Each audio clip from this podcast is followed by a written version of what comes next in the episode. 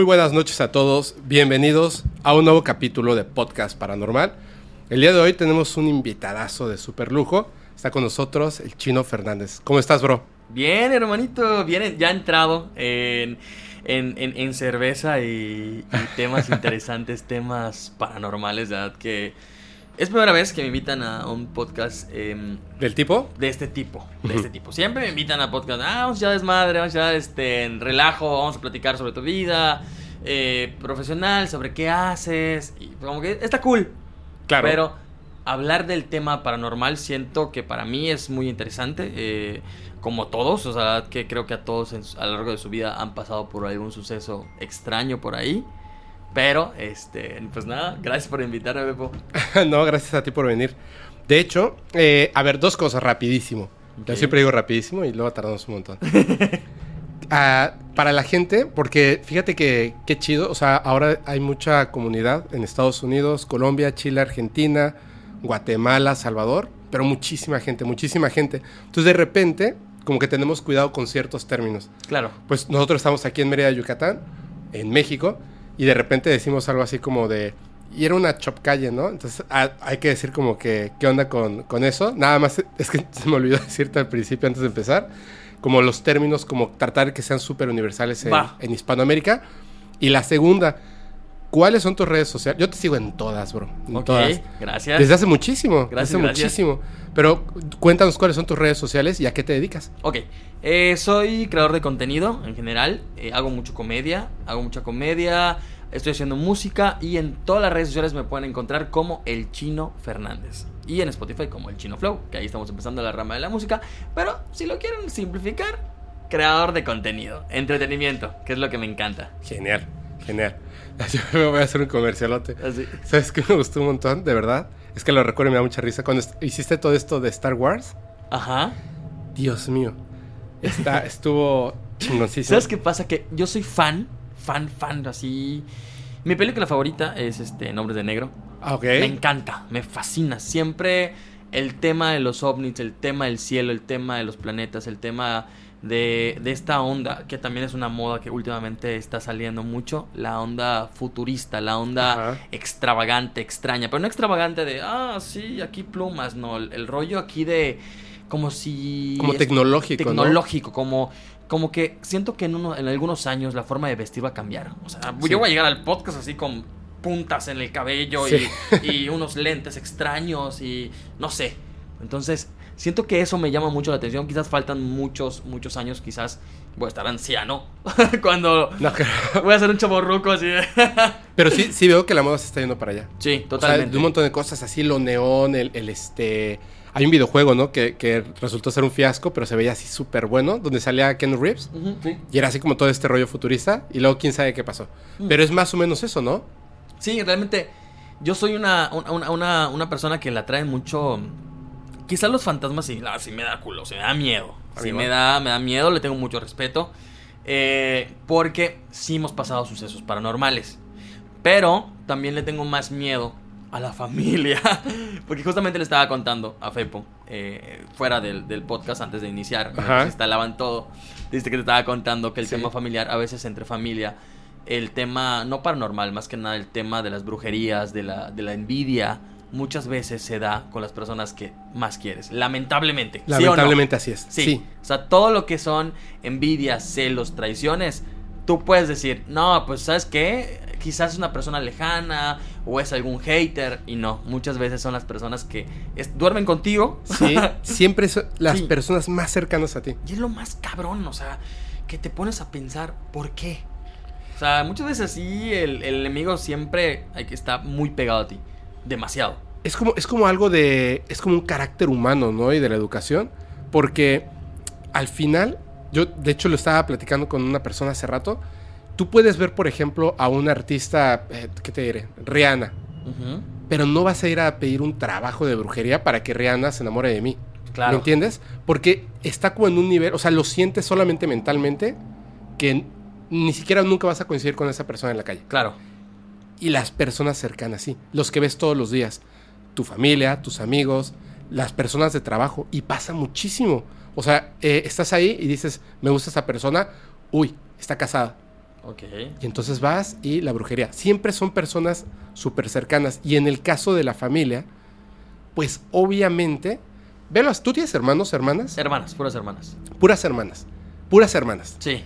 Imagínate, piénsalo así. Como debes de tener un, un- un amigo así, tu super bro. Seguramente. Sí. Voy, voy a quitarlo de las hermanas. Tienes un super amigo, ¿cierto? Sí. Desde la prepa, desde antes. Desde antes. Desde antes. Y de repente, él, tú, tú sabes, aunque nunca lo has dicho a lo mejor. Y voy a decirlo así, a- lo aventarlo. De repente tú tuviste el, el hit súper fuerte y empezaste a subir en redes sociales y yo te vi que estabas todos los días, todos los días, todos los días. Bueno, estás todos los días, estás creando contenido, súper al pendiente, la calidad, etcétera, y te despegaste un montón. ¿No sentiste que hubo un punto donde como que hasta pensaste así de tengo que hacer algo por mi amistad? Porque siento que ya no me está viendo como me veía antier. Sí, totalmente. ¿Cierto? Es totalmente cierto. Es una. Es, y si tengo un amigo así. Totalmente. Yo. Es más, te puedo decir Ajá. que hasta le cambió la forma de, de, de, de- de comunicarse.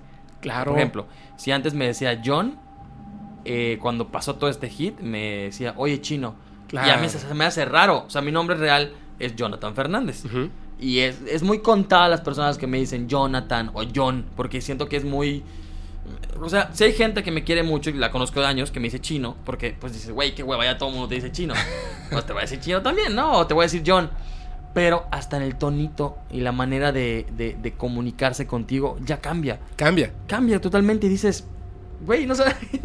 o sea, soy la misma persona. Soy o la misma persona que ayer. Claro, claro, claro. Pero imagínate, ponte en el zapato de la, de la otra persona. Así, en los zapatos de la otra persona. Debe de haber algún punto en el que, siendo familiares o amigos, o sea, no, no es que sea tu familiar o tu amigo, sino demasiado cercano, sientes en algún momento eres humano. Esa envidia. Sí. Imagínate que no hay algo que te detenga, la envidia. Wow. y va creciendo y va creciendo y va creciendo y va creciendo, pues es obvio que el, el cercano siempre es así. Veanlo con, con las- los rollos de. eh, se queda el, el, el, este. Se muere. Bueno, fallece el, el abuelito y deja las tierras. Y los hermanos en la Navidad se están peleando por el Claro. terreno. Porque son muy cercanos. Sí. Son muy cercanos. Y eh, si tienes cerca cosas como la brujería, Uy. uy, es fuerte, ¿no? El poder de la brujería y, y- y, digo, ya creo que ya podemos empezar el tema Sí. de lleno, ¿no?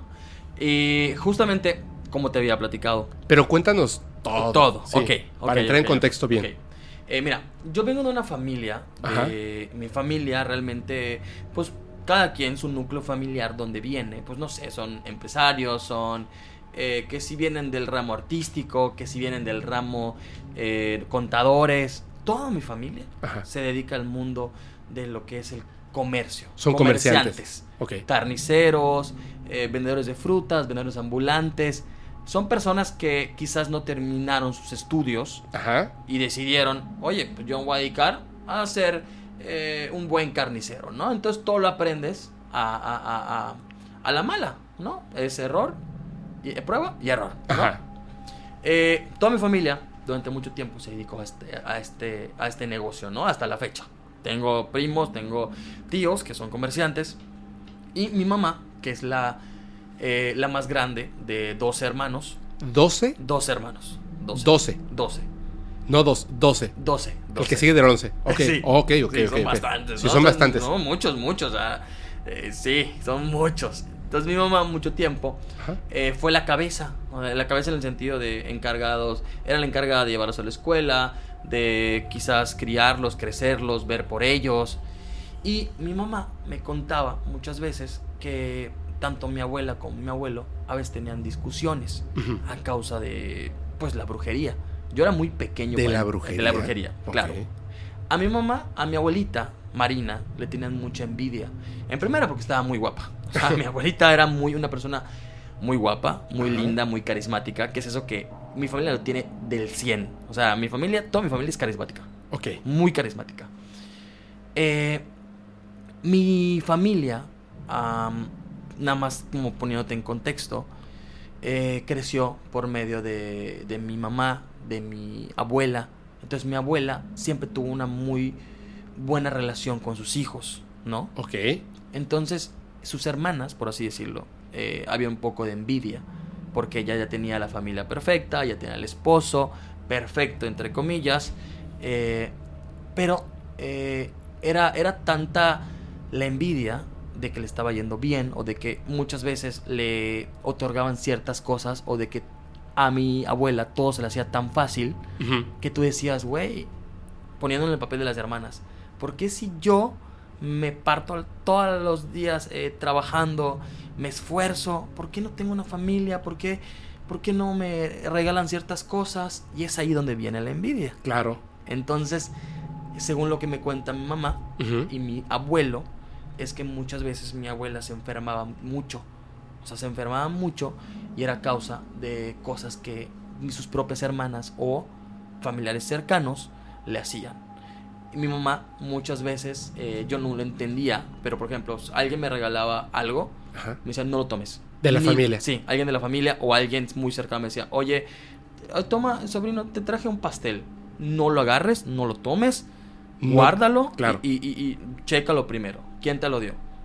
Porque es peligroso. Y yo no entendía la razón hasta que mi mamá me dijo.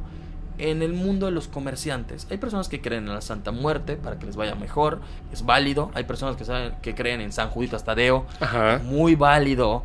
Cada quien tiene su propio eh, líder, por así decirlo, líder espiritual o líder para que le vaya muy bien a tu negocio. Así ¿no? es, así es. Entonces, muchas veces cuando en la familia eh, a la parte A le está yendo bien y a la parte B le está yendo mal, si tú tienes el poder o tienes a tu líder que le puedes pedir, oye, pues, o sea, yo que me parto el alma todos los días, me levanto a las 5 de la mañana y hago exactamente lo mismo que esas personas, porque a mí no me va bien.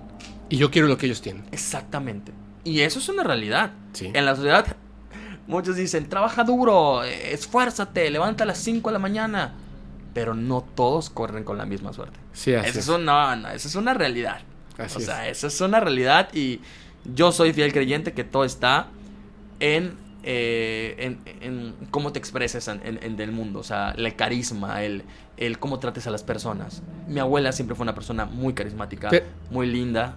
Y es que también no la verdad es que no hay piso parejo. Sí, Entonces, primero que nada, no hay piso parejo y luego te estás esforzando quizá el doble que otras personas y no pega. ¿no? Entonces es frustrante. Entonces la frustración muchas veces lleva a la envidia, a, Claro. los celos. Y es ahí donde eh, entra este tema, que porque lo explico muchísimo para que puedan entender el contexto que a continuación va a pasar. ¿Ok? Eh, yo este muy chico eh, tuve muchos problemas familiares. O sea, viví con papás, eh, soy el pilón, o sea, el, el- el último en la familia, soy el más pequeño, soy el, el único varón. Y muchas veces mamá me cuidaba demasiado. Ajá. A tal grado que cuando mis papás se separaron, una forma de mamá para protegerme fue mandarme con mi abuelo. Mi abuelo eh, fue una, una figura paterna para mí durante mucho tiempo. Hasta la fecha para mí es, es muy complicado hablar de mi abuelo porque fue una persona que me encantaba tanto cómo, cómo se comunicaba con las otras personas, el carisma que tenía, pero sobre todo el carácter para, para sobrellevar eh, un gran problema que era el alcoholismo. Él durante mucho tiempo fue alcohólico, pero pues cambiaron los papeles, ya sabes, el, el- el cuento de, oye, era alcohólico, conocí la iglesia y cambié. Esa es la historia de mi abuelo. ¿no? Ok, ok. Entonces sí era un tema bastante fuerte. Yo no ubico a mi abuelo alcohólico, yo lo Ajá. ubico totalmente... De cuando ya cambió. cuando- exactamente. Es ese. Mis hermanas sí lo vieron, pero porque son más grandes. Claro. ¿Ok? Mucho tiempo yo viví con mi, con mi abuelo Ajá. en una casa aquí en el centro de la ciudad de Mérida. Una casona Con muchos años de antigüedad.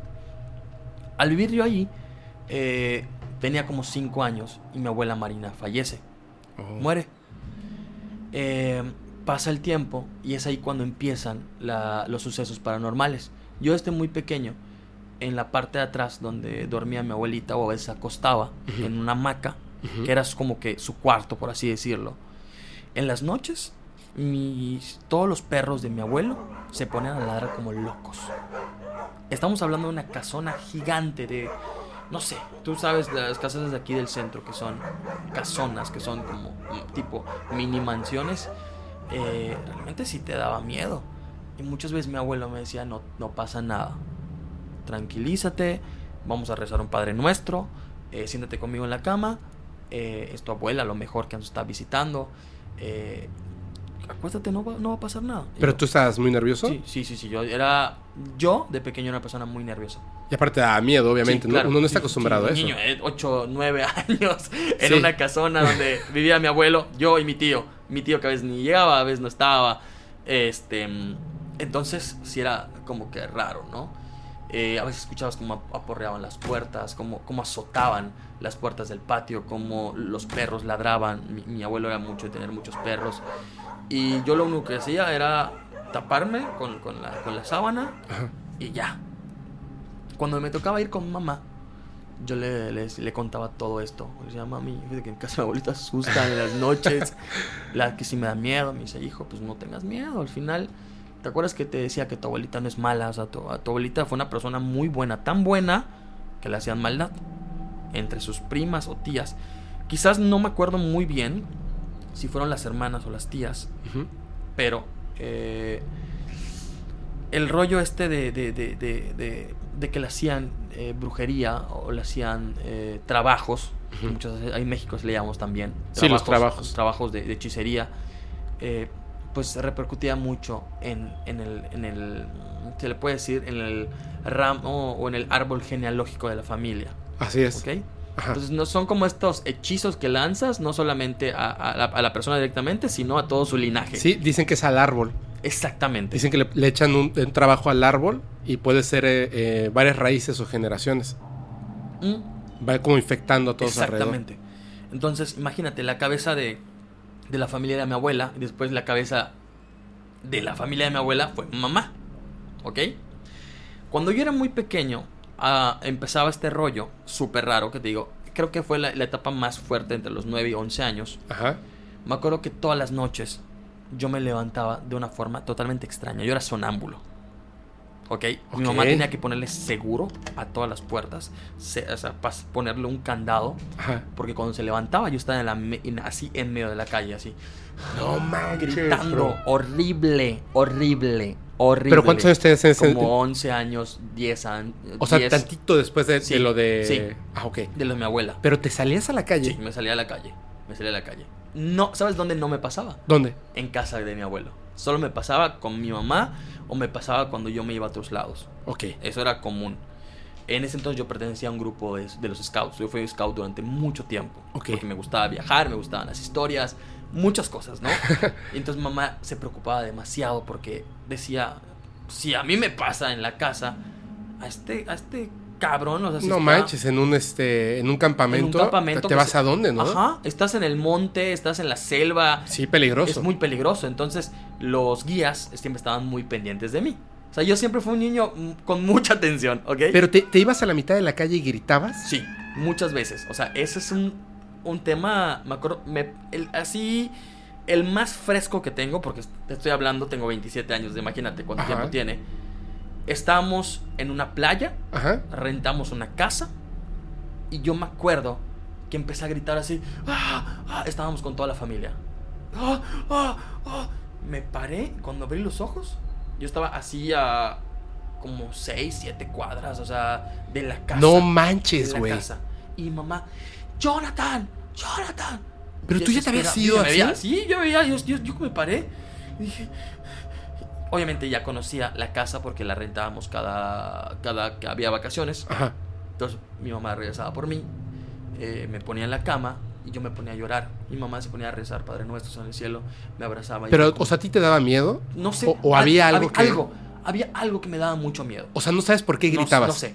Eso duró mucho tiempo, ¿eh? ¿Pero no recuerdas el sueño que te hacía gritar? Mm, mm, era una desesperación. Yo me paraba, pero, eh, punto. Ah, eh, corte A, estoy en, la, estoy en mi hamaca o en la cama así de... Ah, ah". Corte B, abro los ojos y estoy, estoy en otro lugar. Así, literal. No manches, güey. Mis hermanas, eh, mis hermanas me cuentan que yo de pequeño gritaba mucho. Así de, te voy a matar, cállate, aléjate.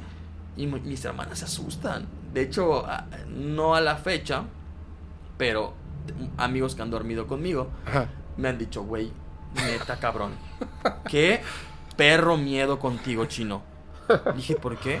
te levantaste en la madrugada y estabas gritando, te voy a madrear, cabrón. No, déjame en paz. Güey, yo te vi como te parabas de la cama y estás grita y después te acostabas, güey. Muy cabrón. ¿Te puedo, hacer, ¿Te puedo hacer un paréntesis grande? Claro. Es que yo, yo le he contado muchas veces a la gente, yo soy sonámbulo, pero no siempre. O sea, tengo como temporadas Sí. muy, muy fuerte. Cuando era chiquito, a mí me amarraban a la cama, güey. Con no. listones. Te lo juro, güey.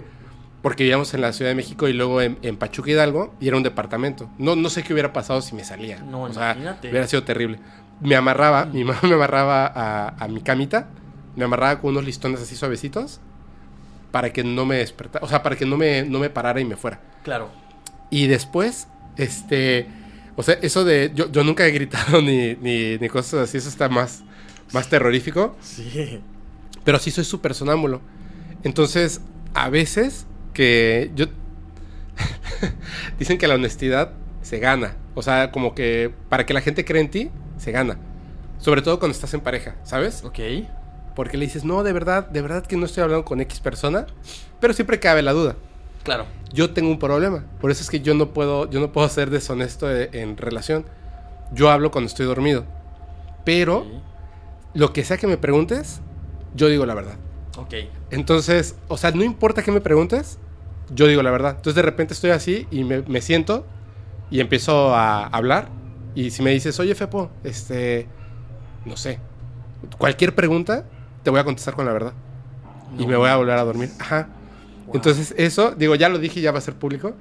Pero eh, algunas este, personas con las, que, con las que yo he estado, o sea, parejas, y lo saben, yo me he despertado de- del sonambulismo porque me están preguntando cosas mientras duermo. Hijas de su- No, a mí no me Sí. gracias a Dios, la verdad que no me pasa eso. Preferiría gritar. Sí, ya no, ya no es tan recurrente. Te digo que de pequeño me pasaba mucho. Fue algo, era mucho, era muy extraño. Está súper extraño. Y ahí te va el siguiente punto. ¿Por qué hago énfasis entre el 9 y 11 años? Porque es la edad en la cual estás en la primaria, es la edad en la cual estás creo que en cuarto, quinto y sexto de primaria. Ajá. ¿Ok? Eh, pasa todo esto. El rollo de mis padres, pasa el rollo eh, de, De tu abuelita. De mi abuelita que se muere. Eh, la quería mucho, pero como no conviví tanto con ella fue, ah, ok, falleció, qué tristeza. Bueno, no lo mismo que mi abuelo, ¿ok? Claro, y además fue el cambio de, de repente de, de tus papás a tu abuelo, ¿no? Claro, Que eso fue lo fuerte también. eso fue lo, lo- lo que sí más te pega, ¿no? Eh, pasa todo esto. eh, en casa de mi abuelito también me pasaba mucho. Ajá. eh, de que, por ejemplo, no sé, o sea, de pronto yo escuchaba algo justamente donde, donde mi abuela se, se- se acostaba a dormir o mi abuela, eh, por ejemplo, se ponía a rezar o a hacer ciertas cosas y inmediatamente ya no tenía miedo, simplemente me iba con mi abuelo o con mi tío, que decían, ah, es tu abuelita está lavando los... O, o sea, poco a poco todos se fueron acostumbrando. Sí, claro. Incluyéndote a ti. Sí, sí, sí. Pero como que escuchabas. Eh, ruidos eh, como que abrían y cerraban la puerta. eh, las sillas. Ay, las sillas. Ya te. Sí, ya no, no, no, no. Yo soy así. Las sillas que de pronto yo estaba. Estábamos, por ejemplo, viendo la televisión. Ajá. Mi abuelo todavía tenía las televisiones antiguas. Entonces era una cagada porque veíamos películas antiguas. De blanco y negro, una televisión antigua. Y a un lado estaba la televisión, pues como que más moderna, con 200 canales. Pero estaban viendo la otra. Exactamente, estábamos viendo la otra. Entonces, de la nada, estábamos mi abuelito y yo viendo televisión o viendo las películas de Pedro Infante que le encantaban. Y la puerta de atrás, ¡pa! Se cerró. ¡pra! Yo volteé a ver y mi abuelito me dice, ¿quieres ir allá atrás? Y yo, no, No. abuelito, ah, esa es la televisión. Y ya era tan recurrente que la verdad era, ah, ok, o sea, son cosas que están pasando, están sonando y ni modos, ¿no? Los perros igual, o sea, los- la- siempre he pensado que los animales, sobre todo los caninos, Sí. son creo que uno de los que tienen contactos con, con, con, con, con el más allá, más que los gatos. Los gatos, no sé hasta qué punto, porque no soy tan fan de los gatos, no me Ujú. molestan, pero no soy fan, no soy más fan de los, de los perros. Entonces siento que los perros ven mucho, sienten mucho y, y está muy cabrón el- el- el- la conexión que tienen con lo, con lo paranormal o quizás con el otro mundo. Con ¿no? el otro mundo. Sí, Sí. Como que lo pueden percibir muy fácilmente. Sí, mucho, Sí. mucho, mucho. Entonces, esto detona lo siguiente, que a mí hasta la fecha yo no tengo explicación qué fue, qué sucedió, qué pasó. Una mañana me levanto para ir a la escuela, Ajá. normal. Y ya estaba listándome todo. Te digo, tenía como 10 años. Mi mamá se encargaba de llevarme a la escuela todos los días, en la mañanita, antes de ir a su trabajo. Salgo de la escuela y me pongo a buscar una, como una pelota. Una pelotita. O sea, yo a veces llevaba pelotas a la escuela, un balón de fútbol. Ah, ok. ¿Mm?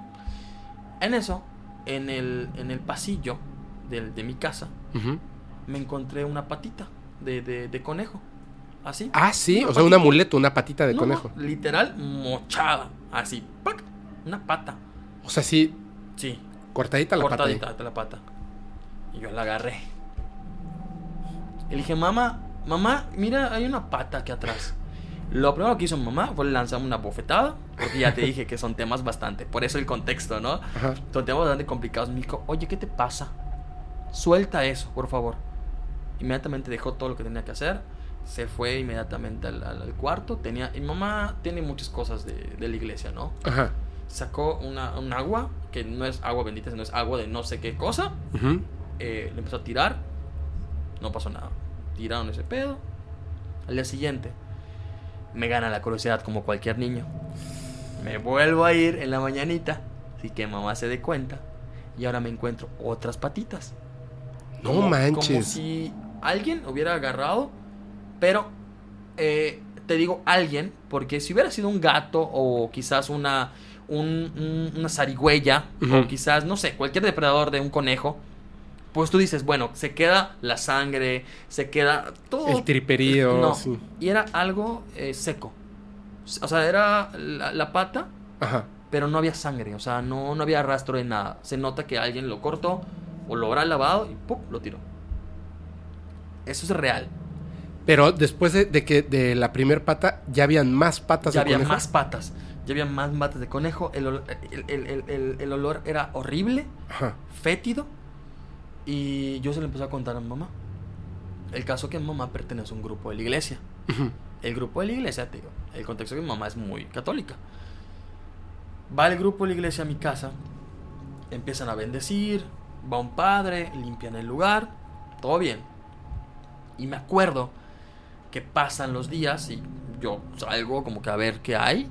Ya no encontrábamos ni oreja, ya no había cabeza. O sea, porque no solamente fueron las patas. O sea, pasaba el tiempo y encontrábamos la cabeza del conejito. Un conejito blanco. Me acuerdo perfectamente. Es una de las pocas anécdotas que sí, esas sí las tengo bien fresca. Pasa el tiempo después que bendicen la casa. eh, y yo saliendo, Ajá. como todos los días a las 6 de la mañana para ir a la escuela, me encuentro un conejito negro. Ese conejito, sin decirle a mamá, lo meto en mi mochila. No manches. Me llevo el conejito a la escuela y cuando regreso, una de mis hermanas obviamente lo vio y me acusa a mamá. No Mi mamá manches. tuvo que salir del trabajo, lo poco me acuerdo que me regañó, me dio la cagotiza de mi vida. Me dijo, ¿por qué? Mi mamá es que es un conejo. Es un conejo negro, Fernández. Mamá, pero está bien. O sea, yo no entendía. No Claro. O sea, había cosas que, pues era un niño. O sea, tú ves así como que es un conejito. O sea, ¿qué más va a pasar? Qué Eh, mala. inmediatamente mamá me dijo, agarra ese conejo, desaparecelo ya. No del poder, mamá es así. Y yo, no, no creo que a un, a un niño de, de- a, uno- a un niño de la colonia Ajá. le dije, oye, mira, tengo un conejito. Se lo regalé. Así desapareció. Porque mamá no quiso tocarlo, no quiso nada. Fuimos a la iglesia, me lavé las manos, eh, me fui con el padre, que no sé qué. Mi mamá siempre ha sido. Y he visto cosas de la iglesia que creo que muy fuertes, ¿no? Pasa el tiempo y este, este, este, este rollo del s- de ser sonámbulo, Ajá. mi mamá ya, era- ya le estaba preocupando, ¿no? Yo me acuerdo perfectamente, eh, no sé si tú sabes esto de la imposición de manos, Sí. ¿ok? Ujú. Eh, me llevaron a una iglesia aquí en la ciudad de Mérida, Yucatán, que es muy famosa en exorcismos. ¿En dónde está? Está en el centro, se llama San José de la Montaña. Ok. Ahí es ok. donde hacen. ahí- Sí, sí, sí, Aquí sí. viene lo bueno. Eh, me llevan. Me acuerdo que así había mucha gente. Y a cada uno le, le ponían como que la mano. Ya sabes, así como que empezaban a orarle, a orarle, a orarle. Sí, y están así varias personas. Sí, varias personas. Es el poder de la imposición de manos. Y yo La verdad es que nunca me pasó nada, nunca sentí nada, pero... Ah, te llevaron a ti para, Sí. para, para eso. Para ponerme Después de lo del conejo. Sí, después del conejo, después todas las cosas que estaban pasando. Aparte, mi mamá era muy creyente de que, o sea, en vez de llevarme al psicólogo, te llevo a la iglesia. Eh, para mí era muy raro porque dije, ¿quiénes son estas personas? O sea, ¿por qué me ponen la mano en la cabeza? O sea, ¿qué debo de sentir? Yo veía personas que se caían, con todo el respeto, ¿eh? Eso es para toda la comunidad que me está viendo, con todo el respeto del mundo. Para mí era muy ah, raro, o sea, porque era un niño, o sea, era quizás joven, 11, 12 años, ver esto es como... ok, ¿Qué onda, no? o Es sea, rarísimo. Qué raro. Pero, pues yo sé que se da, es, es cuestión de fe y se respeta. Es que es el poder de la mente, Es ¿no? el poder de la mente. Yo veía gente que se caía, gente que lloraba. Y yo, bueno, ok, va. Pasa todo este rollo. eh, los, los, lo- el, el ser sonámbulo cada vez es menos frecuente. Este rollo del, del conejo, que es lo más fresco que tengo, pasa. Eh, yo le pregunto a mi mamá, o sea, ya más grande, le pregunto, oye mami, ¿qué rollo aquí con, con, ¿Con lo del conejo? con el conejo, que hay todo esto, me dijo, hijo, la brujería es mala, hay mucha gente malvada allá afuera, cuídate mucho, por favor, ve de quién recibe las cosas, ve con quién te juntas, a quién le cuentas las cosas. Y yo no entendía muy bien por qué mi mamá me decía, cuídate mucho. Para ese tiempo, eh, mi abuelo, que siempre he pensado que mi abuelo es así, creo que la edad te da la sabiduría pero muchas veces mi abuelo me decía, hijo, tú vas a ser, o sea, tú vas a ser muy querido y vas a ser muy famoso, vas a ser muy, muy, muy conocido y tú vas a sacar adelante a tu familia y tú vas a unir a tu familia. Mi familia está hecho un desmadre. Ok. Mi mamá dice, porque siempre te digo, mi mamá dice que todos los problemas que habían en la casa, para ella se le hacía algo muy, pero muy raro. O sea, el hecho de que se separara de, de mi papá, el hecho de que mis hermanas eran un poco rebeldes, el hecho de que yo estaba teniendo problemas en la escuela, yo te- sufría mucho, mucho bullying, eh, el hecho de, de- de- estar presentando cosas raras en la casa, mi mamá es... Aquí hay algo raro. Hasta lo de los conejos, no Sí, manches, eso sí, está claro. rarísimo. Claro. Hacemos una reunión en la casa. Ese, es, eso igual lo tengo súper presente. Son cositas, o sea, que, que creo que marcan mucho en tu, en tu infancia. Ajá. Hacemos una reunión, una oración con los hermanos que, con los cuales mi, mi mamá tiene más eh, Acercamiento. Acercamiento, porque son tres hermanos, imagínate. Do- dos hermanos, entonces es como un poco complicado, ¿no? Eh, me acuerdo que hacen una pequeña. ¿Cómo se le llama esto? Una, un rezo. Ajá. Un rezo en la casa. Eh, estábamos todos rezando. Yo, como siempre, así de, ay mami, qué hueva. Ya me quería salir. Pero mamá es, te quedas. Por favor. Yo no creía para nada en esas cosas, obviamente. Un niño que quería salir a jugar fútbol y ya. Ya, Sí, no sí. entendía nada, no me importa. Esa vez va el padre. eh, empiezan a, pues obviamente a bendecir, a hacer cantos, rituales. O sea, todo este rollo de la iglesia, ya sabes. Ajá. Y una de mis tías se cae y empieza a llorar y empieza a gritar. Y lo más horrible que yo me acuerdo fue que empieza a gritar. "¡No, déjenme!". Y yo me quedé así. Nada más siento cómo me agarran del pelo y me sacan de la casa. Yo con las mismas vuelvo a entrar porque ya no sabía qué estaba pasando. Tú querías ver, ¿no? Claro. Nada más veo como a mi tía la meten al cuarto de mi hermana Ajá. y la encierran. Y escuchaba los gritos.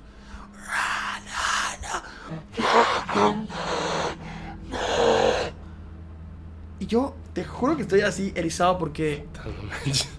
Eh, fue horrible. O sea, un niño de 11, 12 años. ¿Ves cómo a tu tía la, la tienen encerrada? Escuché, mi mamá entró con ella, el padre entró con ella. Y lo poco que pude alcanzar, ah, como que me escapé de quien me sacó. Ajá. eh, escuché cómo gritaba. Yo estaba a punto de llegar porque quería entrar. Y uno de mis tíos me cargó y me dijo, no cabrón, tú eres un niño y aquí no puedes estar. Y una, creo que fue una de las hermanas de la iglesia, Ajá. me dijo, no, no puedes entrar, tú eres un niño. Por favor, no, no, no, no está bien. Y me creo que desaparecí de mi casa, creo que me fui a casa de mi abuelo y no... Fue casi casi una semana, una semana y media que no, no pisamos en mi casa, ni mi hermana, nadie. O sea, les dijeron no vaya. Entonces, yo no sé si fue un exorcismo, yo no sé si algo le pasó, eh, no sabemos. O sea, no, nunca toqué, nunca toqué el tema con mamá, nunca. Fue, nunca lo he hablado, es raro, porque nunca lo he hablado con mamá.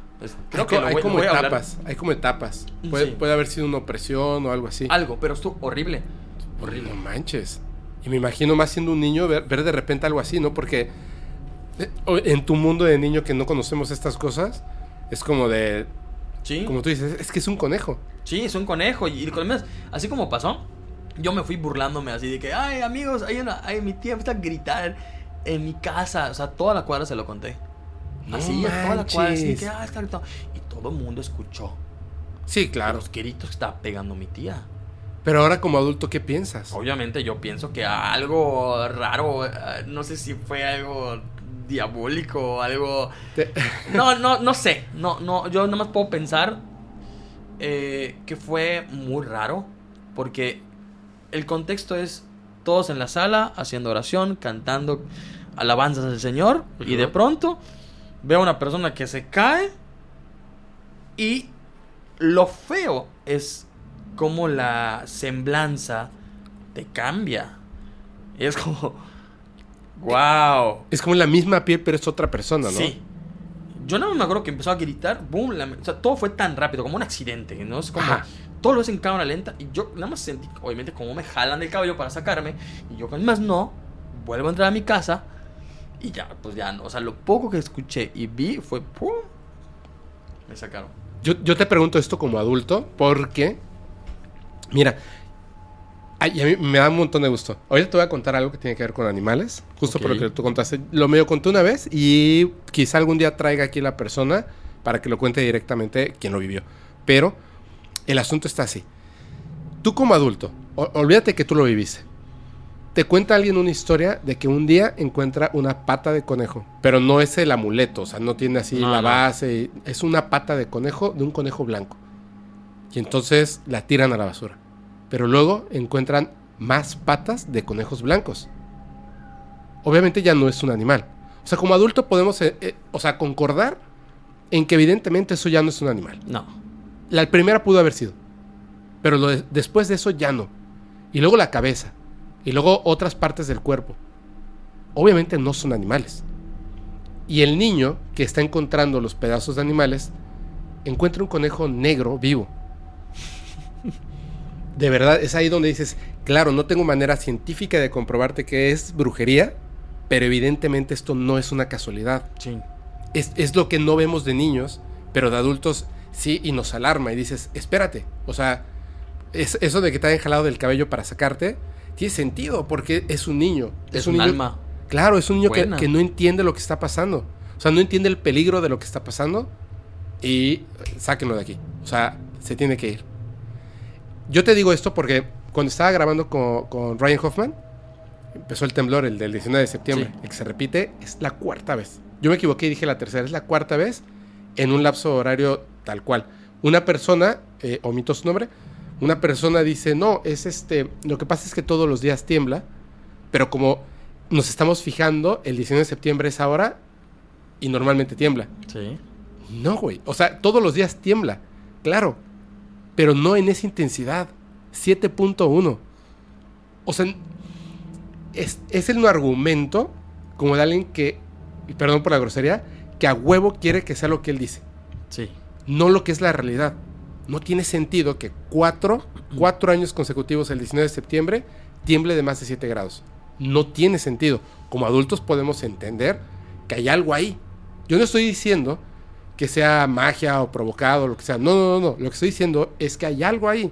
Sí. Como lo de las patas de conejo, que es donde se vuelve raro. Más allá de que se trata de un caso en, este, en, en lo que estás contando de brujería. Pero me interesa saber lo siguiente, porque desde ahí vamos a abrirnos a que no es algo normal. ¿Cómo supieron que eran familiares? Ustedes. O sea, tu mamá, ¿cómo supo que eran familiares los que estaban eh, lanzando, digamos, el trabajo? ¿Hubo algo ahí? Eh, más que en ese entonces, según eh, lo poco que recuerdo, mi mamá me comentaba que... Ok, yo creo que se repite la historia con mi abuela. Mi mamá es una persona que no se mete con nadie. No es la... No digamos que, que, le va mal, pero tiene un buen trabajo, la quieren mucho, es muy sincera, pasada de sincera mamá, o sea, no hay medias tintas. Eh, mucha gente la igual admira por, por, lo que hace, quizás el puesto que tiene en la empresa, donde trabaja y es contadora, lleva la, contabilidad, sobre todo muchas cosas, está muy pegada al, al dueño de la empresa. Pero eh, en ese entonces mi mamá estaba todavía, creo que estaba en el proceso, si no me equivoco, porque eh, mi papá ya no estaba con nosotros, mi papá ya se había separado. Pero según lo que me dice mi mamá, que fue una persona que quería a mi papá, que ah. quería destruir totalmente a la familia, porque obviamente yo se lo contaba. Esto que pasó, se lo conté a mi tía, se lo es un niño muy chismoso, ¿eh? se lo conté a mi abuelito, se lo conté a mi tío. De aquí yo sé cuál es el rollo con la familia, porque mi ah, abuelo, exactamente, de ahí sale todo el chisme. Mi abuelo me dice, oye, venimos de una familia de comerciantes, a tu abuelita le hacían mucha brujería por sus familiares, no me acuerdo, estoy seguro de sus primas o hermanas Aparte de eso, eh, muchas veces cuando tu abuelita caía enferma, era porque pasaba algo. O sea, porque le daban algo. Y yo, mi abuelo me decía, hay que tener mucho cuidado. Sobre todo eh, las personas más cercanas a ti, que son las peores. O sea, peores en el sentido de que, ¿qué tomas? ¿Qué te dan? ¿Qué comes? O sea, a veces una buena intención viene disfrazada de maldad. Por mucho. Así es, así es. Y de ahí, este, como me entero de todos estos sucesos, es como me entero de, de, de qué, cuál, o sea, por qué pasa esto, ¿no? O sea, de, quizás de la brujería, quizás de la magia negra, quizás de la envidia, de los celos, de los celos, perdón. Y creo que mi familia lo disfrazó de envidia, celos, como un, esto es brujería. O sea, esto no está bien. Porque todo, eh, todo, de, de la historia que te cuento, todo eh, va en un orden cronológico. ¿Ok? Eh, las levantadas a medianoche, el, encontrar estas cosas raras en, en, en, la... En, ¿Cómo se llama? En, en, el pasillo de la casa. Sí, rarísimo, eso es todo. Eh, todo eso también creo que desató muchos problemas. Yo tenía 11, mis hermanas tienen, ¿qué? 37 y otra va para los 40. Habrán si yo tenía 11, ellas seguramente estaban en la etapa de la adolescencia dura. O sea, estoy hablando de 17, ¿no? Quizás. Ajá. Entonces, a mí me tocó, no, quizás más chicas, pero me tocó ver eh, que yo era el, más pequeño, ver cómo se estaba yendo el carajo la familia. O sea, mi mamá, la solución fue a ti, no quiero que te pase nada, te vas con tu abuelo. Y así me mandaron con mi tía, con mis tíos, y cada familiar me contaba, o sea, yo les contaba, oye, fíjate que pasa esto en mi casa. Oye, ya fueron a la iglesia. Oye, hicieron esto. Oye, mi mamá siempre metía mucho a la iglesia. Cuestiones de, oye, tu San Judas, oye, tu, tu, ¿cómo se llama? Tu medalla de la Virgencita, oye, ¿dónde está tu, tu collar que te di? Todo lo que, da, que me daba mi mamá era con alguna intención. Todo. Todo. Y siempre ella era, tanto mi abuelo como ella eran así de cuídame al niño, por favor. Cuídame al niño. ¿Y, tú eres católico o...? Fui, fui, muy católico. ¿Y ahora? Mira, eh, a raíz de, de sobrellevar mucho los problemas familiares, viví casi dos años con una ansiedad y depresión muy fuerte. Ok. Muy fuerte, a tal grado de que no salí de mi casa, bajé mucho de peso. Eh, todo lo que conlleva la ansiedad y depresión. Sí, sí, sí, eh, muy empastillado, eh, me volví farmacodependiente. Uy. Entonces, em, la vi muy mal. Ajá. Muy, muy mal. Y eh, yo en la búsqueda de saber qué me estaba pasando, porque todo era, vamos a la iglesia para que te cures. Ajá. Empecé a buscar diferentes religiones. Ok. Pasando por la católica, la cristiana, la budista, quizás lo espiritual, el meditar. Eh, me encargué de encontrar qué es lo que sucedía en, en mí, ¿no? ¿Y te quedaste en algo más espiritual? Sí, me quedé en algo más espiritual. O sea, dicen muchas veces que el ser em, ignorante es símbolo de felicidad porque... Sí, es cierto. Sí, totalmente. O sea, cuando una persona ignorante, vaya la redundancia, no, pues no sabe de muchas cosas, se queda en su circulito y ahí, ahí está bien, ¿no? Es muy feliz. Pero cuando empieza a conocer el mundo, empieza a indagar, empieza a leer, empiezas a, a decir, esto no está, está raro, ¿eh? O sea, ¿por qué? O sea, ¿por qué?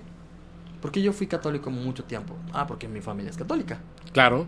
Yo era católico de retiros espirituales. Ah, sí. Eh, sí, sí, sí. Yo hablaba frente a grupos apostólicos de que crean en Dios. Eh, hablaba de tantas cosas porque me pasaban cosas, Ajá. ¿no? Eh, entonces, en ese, en ese rubro, pues yo, me- en ese rubro, yo, pues, yo me voy al, al cristianismo también, a encontrar, bueno, ya no, ya no creemos en las imágenes, ahora creemos más en un solo Dios. Em, fui buscando diferentes religiones hasta que pude controlar, porque la ansiedad y la depresión no se elimina. No, no se elimina. Se controla. Se controla. Es, un, así es es. un control eh, que dices, ya conozco mi cuerpo, ya conozco mi mente, ya sé cómo controlar mis pensamientos. Ya sé cómo hackear mis pensamientos, ¿no? Exactamente, ya hackeas el sistema de tanto que la cagas. Sí. Y creo que esa, es la, esa fue la forma en la cual mi mundo... Fue eh, cambiando, ¿no? Fue cambiando, exactamente. Pero... Te- te- perdóname, te lo preguntaba por el ojito que tienes, porque ese ojito es de la envidia, ¿cierto? Sí, también, justamente también la- los Ah, pulseritas. Siempre cargo algo, siempre cargo algo y cuando me pasa algo muy malo, eh, siento yo que ya acabó su, su, su, Bueno, su ajá, revientan o algo, ¿no? reviente exactamente. Mm, tenía un ojito para un ojito para el día que tembló, este, este, El 19. el 19, yo estuve ahí en la Ciudad de México. Ah, sí, cierto. tocó el Sí, claro, pues sí. Exactamente. Y fue muy cagado porque yo estaba, yo estaba en el Uber y dije, y le dije al Uber, está sonando la alarma sísmica, güey, párale, cabrón. Y me dice el Uber, no, chavo, es este la alarma sísmica, pero es la de, ¿cómo se llama? El este. El simulacro. El simulacro. El simulacro. Y yo, ah, bueno. Y me fui a grabar con un grupo que se llama Que Parió, eh, de la Ciudad de México. Y la grabación era en un, eh, un room escape, escape room. Ajá, un escape room. Eh, Ajá. Entonces, ya sabes, un escape room es de que todo está cerrado y, y tienes que adivinar para salir. Sí. Entonces estábamos grabando ahí y de la nada empieza a temblar. No Y manches. estamos en el quinto piso y me dice mi cuate, chino, hay que bajar. Y yo, ¡a la madre! Y ahí fue que dije, qué cagado. O sea, yo venía en el Uber diciendo que estaba temblando y ahora tiembla. Y justamente tenía otro ojito, otras pulseras. Y dije, no, pues esa madre está muy raro. Entonces, X, me pasó algo malo. Las voy a cambiar. Ajá, las voy a cambiar. Puc, Me lo quito y... De hecho, es muy normal. O sea, si ustedes se pueden ver mis videos, se pueden ver eh, todo lo que yo... Siempre van a encontrar algo. Algo, algo. y diferentes collares, diferentes amuletos, diferentes cosas. Porque quizás es la, forma en la cual yo creo en las energías. Quizás es la forma en la cual yo creo eh, que hay algo que me protege también. Y te funciona, Y ¿no? me funciona, sí, sí, sí, realmente sí, me, me funciona muchísimo. Sobre todo porque te digo, quizás he sido muy redundante en eso, pero cuando estás en el ambiente artístico, Sí. eh, en, el, en, en el medio, creo yo, de- en el medio artístico o en el medio eh, igual de creación, de creador de contenido, se da más en el medio artístico. ¿eh? Sí, sí, sí, sí, sí, totalmente. Entonces las envidias, los celos, imagínate cuántas personas hay mal hablando de ti, cuántas personas hay odiándote, cuántas personas hay em, dándote, pues, no sé, mucha, mucha envidia, mucha mala vibra. Entonces tú dices, wow, o sea, no está fácil, ¿no? O sea, es muy pesado, es muy, muy, muy complicado, por así de decirlo. hecho, energéticamente es súper desgastante. Sí, sí, claro, la energía que tenemos en el cuerpo. Siempre he pensado que somos energía al 100% Así es. y tenemos que buscar la manera de equilibrarla. eh, tenemos que buscar la forma de, de, de depurar ciertas energías que cargamos, porque como seres energéticos, mira, a este, a este lugar vienen diferentes personas que tú no sabes qué pedos tienen. Ya me pasó. Entonces, hay personas, pasó. hay personas que van a dejar cosas aquí Ya pasó. se van y dejan cosas aquí. Entonces, fue por- yo creo que me pasa en mi, en mi caso es, ok, voy a limpiar el pinche lugar para que no dejen nada. O hago un ritual después de cada, después de que cada persona se va. Porque es muy pesado y lo sientes luego, luego. De que- hecho, te voy a decir una cosa. Hace rato me preguntaste. Fíjate allá arriba de ti. Ajá. Hay juguetitos, ¿ya viste? Hay unos dinosaurios, hay una moneda de un Bitcoin, hay, hay un gatito eh, japonés que es un... eh, No me acuerdo cómo se llaman, pero Ujú. ti- o sea, sí, son de la suerte, pero no es eso. Hay un... un- Como un cubito, ¿no? es un cubo. cubito que tiene... Tiene este... Ay, como un... No es un, un laberinto. Es un cubito con un laberinto. O sea, son juguetitos. Ok, Y en esa cosita hay otra cosa más. Y te fijas acá hay, hay basura. ok. Solamente es- en ese lado está. ¿Te acuerdas que te, te enseñaba el TikTok de lo que pasó ahí? Sí. ¿Ok? Y de la sombra, etcétera. Una vez vinieron a hacer una limpia y, y es bien raro porque el lugar donde, donde siempre se queda todo, pues es ahí. Claro. Porque es ahí donde se sientan los invitados. O sea, no tiene sentido que sea de este lado, ¿me entiendes? Y empezaron a pasar unas cosas que yo no sé, o sea, duendes, fantasmas, como le quieran decir. Entonces, por respeto, les pongo eso. O sea, me doy cuenta de que se roban esas cosas porque las quieren. ok. Entonces son de lo que sea que sea eso, pues es de ustedes. Y se lo dejo ahí. Y a partir de que, de que es como mentalmente decides, ok, hay alguien más viviendo en esta casa y esto es tuyo y puedes hacer con él lo que tú quieras y te limpio tu espacio y lo tienes ahí y de repente cruzo, compro dos paletas Tic Tics, le dejo una y yo me quedo con otra. Después de un tiempo, si veo que no pasa nada con la paleta, la meto al congelador y desaparece. De hecho, a veces hasta les he- una vez compré 10 paletas Tic Tics. El anuncio de la paleta. Ajá. Es que me gusta, es la única paleta que me gusta. Ok. Compré 10 y las puse en, en el refrigerador. Por las hormigas, etcétera, ¿no? Ok. Vinieron unos amigos y les dije, ¿quieren paletas? No. Y una persona dijo, yo quiero. Y le di una paleta. Me quedaron nueve paletas. Agarré una, ocho paletas. Como una hora después, abrí el refrigerador y ya no habían paletas. Y les dije, ¿quién agarró mis paletas? Y entonces así de, ¿qué? Así de, ¿quién agarró mis paletas? Nadie agarró tus paletas, güey. Así, yo me comí una. O sea, la que se comió una, una chica Claro. y la que me comí yo. Pero ya no estaban las ocho paletas. Y yo te dije, no, alguien se las ha estado comiendo y debe de estar por ahí los palitos en la basura. Y no, o sea, las paletas desaparecen. Que dicen que son duendes, ¿no? Que se llevan los dulces y ese tipo de cositas. Como sea, mira, con las energías y esas cosas hay que tener mucho cuidado. Pero te quería, te quería contar una cosa que tiene que ver con la historia que te voy a contar al final. Te voy a hacer así un- una micropausa, te voy a contar algo que tiene que ver con lo que tú estabas diciendo y tiene que ver con la ignorancia. La ignorancia no es mala. No, para nada. Es una palabra que suena feo, pero cuando alguien te dice eres un ignorante, es como que te insultaron. Pero no te están insultando. O sea, en efecto, todos somos ignorantes. A fuerza. O sea, Sí. a menos que hables todos los idiomas y tengas todo el conocimiento del universo, tú eres una persona ignorante. O sea, todos somos una- personas ignorantes de algo. La cuestión está es que con los temas paranormales, con el fenómeno no humano y otras cosas, por ejemplo, con la política, nos, o sea, le conviene a las personas que sustentan el poder que nos mantengamos ignorantes. Yo era muy ignorante de todo lo que tiene que ver con brujería y más, aunque mi madre, pues, siempre ha estado así como de léete este libro, checa, revisa esto y bla, bla, bla, y yo no le hacía caso. Te voy a enseñar ahorita una cosa, Ok. y se los voy a enseñar a todos, pero denme un momentito. Después de todo esto, eh, la última vez que viajé a la Ciudad de México, que fue después de lo de, de Bitcoin, o sea, viajé a la Ciudad de México, y cuando estaba ahí en, en el aeropuerto, me di cuenta de algo que dije, ¿cómo puede estar a la vista y no lo vemos porque somos ignorantes al respecto? Un señor con una santa muerte así de diamantes, Wow. brutal, brutal. Eh, y la gente no la ve. O sea, es así como. Es como que como no vas a ver al rapero con cadenas de oro y diamantes, ¿me entiendes? Claro. Una persona normal, pero con. De verdad, como de ese tamaño, aquí. Así. Una santa muerte de diamantes y oro. Increíble. Yo la vi y dije, wow, ¿no? Y, el cuate andaba, un señor, andaba así muy, muy, muy rápido. Mismo aeropuerto, aquí en Mérida. Mismo aeropuerto. Estaba con un amigo, con Alex Myers, y me dijo, ¿ya viste a las brujas? Yo le dije, ¿cómo? Y me dijo, mira, allá atrás. Había dos parejas, eh, hombre-mujer, hombre-mujer, y las chicas estaban sentadas esperando su vuelo, dos espacios entre ellas, y los hombres parados. Claramente, no voy a decir la nacionalidad, pero es un lugar que está muy cerquita aquí de Yucatán y no es México. Eh, Ok.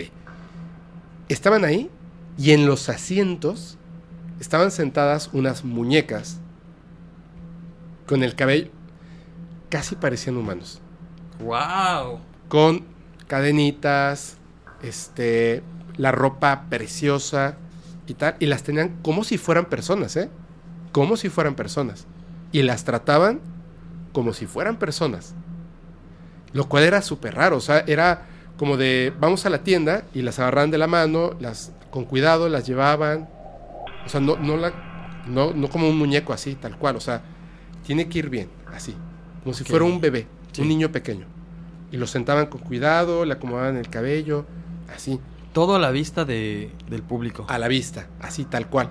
Y de repente le digo, más adelante, le digo, mira, mira, mira, mira, mira la cintura de esa chica, mira la cintura de esa chica. ¿Qué, qué, qué? Mira la cintura de esa chica. ¿Qué tiene? Le digo, ¿no ves los listones? Rojo, verde, amarillo, alrededor de la cintura. Le digo, ese es, un, ese es de protección. No sabía. Le digo, eso es lo que pasa. Como somos ignorantes de estas cosas, no nos damos cuenta. Claro. En el momento en el, que, en el que lo sabemos, inmediatamente empezamos a detectar esos detalles. Que trae un tetragramatón, trae un ojo de protección, trae un listón, trae un muñeco, trae una santa muerte. Empiezas a ver todas esas cosas y te das cuenta de cuántas personas están protegidas. ¿Cuántas historias deben haber detrás de todo eso? Porque uno no llega a la protección si no ha sufrido algo. Exacto. Esa es la cuestión. Ahora, te voy a contar algo que tiene que ver con, con, con animales, porque la brujería, e, está mal dicho la brujería, la magia. La magia. Que tiene que ver con animales, obviamente desvividos, tiene mucho más potencia o fuerza que el, otro tipo de magia, que hay muchas formas de hacer magia, pero específicamente la que tiene que ver con los animales es muy potente. Lo conté una vez, pero lo voy a contar mejor porque hay unas cosas que me faltaron contar. Una amiga de mi mamá, como tú lo contaste, mujer exitosa, súper agradable, pero súper agradable. Por eso digo, un día quizá la vaya a traer aquí para que ella directamente lo cuente. Súper agradable, una, una mujer súper agradable, impresionantemente agradable. Tanto que quieres estar en su compañía. Ok. En ese tipo, ese tipo de personas. Súper agradable y resulta que le va muy bien en la vida. Desde hace mucho tiempo siempre le va muy bien. Siempre le va muy bien y a su familia le va muy bien. Y las envidias es una cosa brutal hacia, hacia ella. Un día viaja Bueno, no sé si lo puedo decir. Viaja a Cuba. Y cuando va a Cuba le dicen, oye, que aquí hay personas, que la santería, que te pueden leer los caracoles y que bla, bla, bla, bla. Y ella dice, vamos. Y entonces una persona le lee los caracoles y le dice, a ti te hicieron un trabajo. Te voy a dar un amuleto. Regresa dentro de tres días. Ok.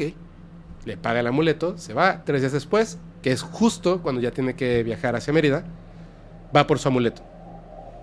Una bolsita de tela, como de fieltro, roja, cosida y amarrada con un listón dorado. Esto es, ponlo donde está tu dinero. Perfecto. Y era una cosa como de este tamaño. Entonces la guarda y ya. Se, se ve con mi mamá y otras personas. Están jugando cartas y de repente estaban apostando y saca su dinero. Y cuando lo abre, inmediatamente mi mamá le dijo, ¿por qué tienes eso ahí? Y le dijo, ah, es un amuleto para, para traer el dinero. Le digo, es que tú no lo necesitas, ¿por qué tienes eso ahí? Dijo, no, pues lo compré en Cuba, etcétera, etcétera. Y le dijo, ¿sabes qué es lo que compras? O sea, ¿tienes alguna idea de, de qué es eso? No. Y le dijo, mira, dentro de eso hay un animal muerto. ¿Cómo crees que va a haber un animal muerto? Así como que qué asco, ¿no? Y le dijo, sí, de verdad. Ese es un trabajo con animales y hay un animal muerto y no es, no, de verdad, sí, sí, obviamente sí te va a ayudar a traer dinero, no lo necesitas, pero va a traer muchas cosas peores que eso. Entonces, no lo tengas ahí. Y estaban, pues, las señoras en la madrugada. ¿Cómo que un animal? ¿Cómo que un animal? ¿Y cómo puedes saber eso? Bla, bla, bla, bla. Dijeron, vamos a abrirlo. Wow, qué fuerte. Fueron por una tijera, se pusieron guantes de estos para pintar el cabello. Se pusieron guantes. Dice mamá, porque estaban necias que querían abrirlo, puso un, una cartulina que tenía ahí. Dijo, ábranlo aquí. Pero no lo toquen, o sea, nada más así. Lo cortaron y caen las cenizas y el pico y la patita con pedacitos de alas era un pajarito quemado, hecho cenizas, y una moneda como de cobre antigua. Y ya, Wow. eso era lo que había. Ah, y unas semillas que son muy famosas. Este que parece un frijolito rojo y otra cosa, ¿no? Por ahí. Y no manches, o sea, traes un pájaro ahí quemado en, en, tu, en, en tu monedero, ¿no? Dijo, ¿y qué hago? Dijo, no lo toques, así. Agarró, lo hizo bola, sin tocarlo. Al día siguiente pasaba la basura, así que abrió el bote de la basura en la calle y lo tiró. Se fueron, se les olvidó la historia. Y al día siguiente le habla por teléfono esta amiga, mi mamá. Y le dice, es que pasó algo horrible. Dice, ¿qué? En su habitación tiene una, como un ventanal, así de piso a techo. Ok. Afuera hay como un paticito donde hay un árbol y, y ya no, o sea, el- el- la calle. Se despertó porque estaba pues dormida y de repente, así, verde. O sea, un golpe fuertísimo en, en- en el vidrio. Entonces voltea al vidrio y ve parado en el árbol a un pájaro. Así como, ¿qué onda? Y de repente el pájaro se avienta contra el cristal, la cabeza, tan fuerte que ¡pum! cae el pájaro, empieza como a aletear, se vuelve a poner en pie, se va volando. Y es que así como, ¿qué onda? Y ese mismo pájaro se da la vuelta y regresa tan fuerte que se rompe el cráneo el pájaro Wow. y se muere. Y queda la sangre en el vidrio. Y ya se quedó así como, ¿qué acaba de pasar? Y se acordó del pajarito. Sí. Entonces fue, lo levantó y lo tiró a la basura. El, pobre pajarito de que se murió. Pero, unas horas después, vuelve a escuchar. Y va, y hay otro pájaro. Se da la vuelta, ¡pum! con todo, se revienta el cráneo, vuelve a caer el pájaro. Y le habla a mi mamá. Entonces le dice, "Ah, no puede ser.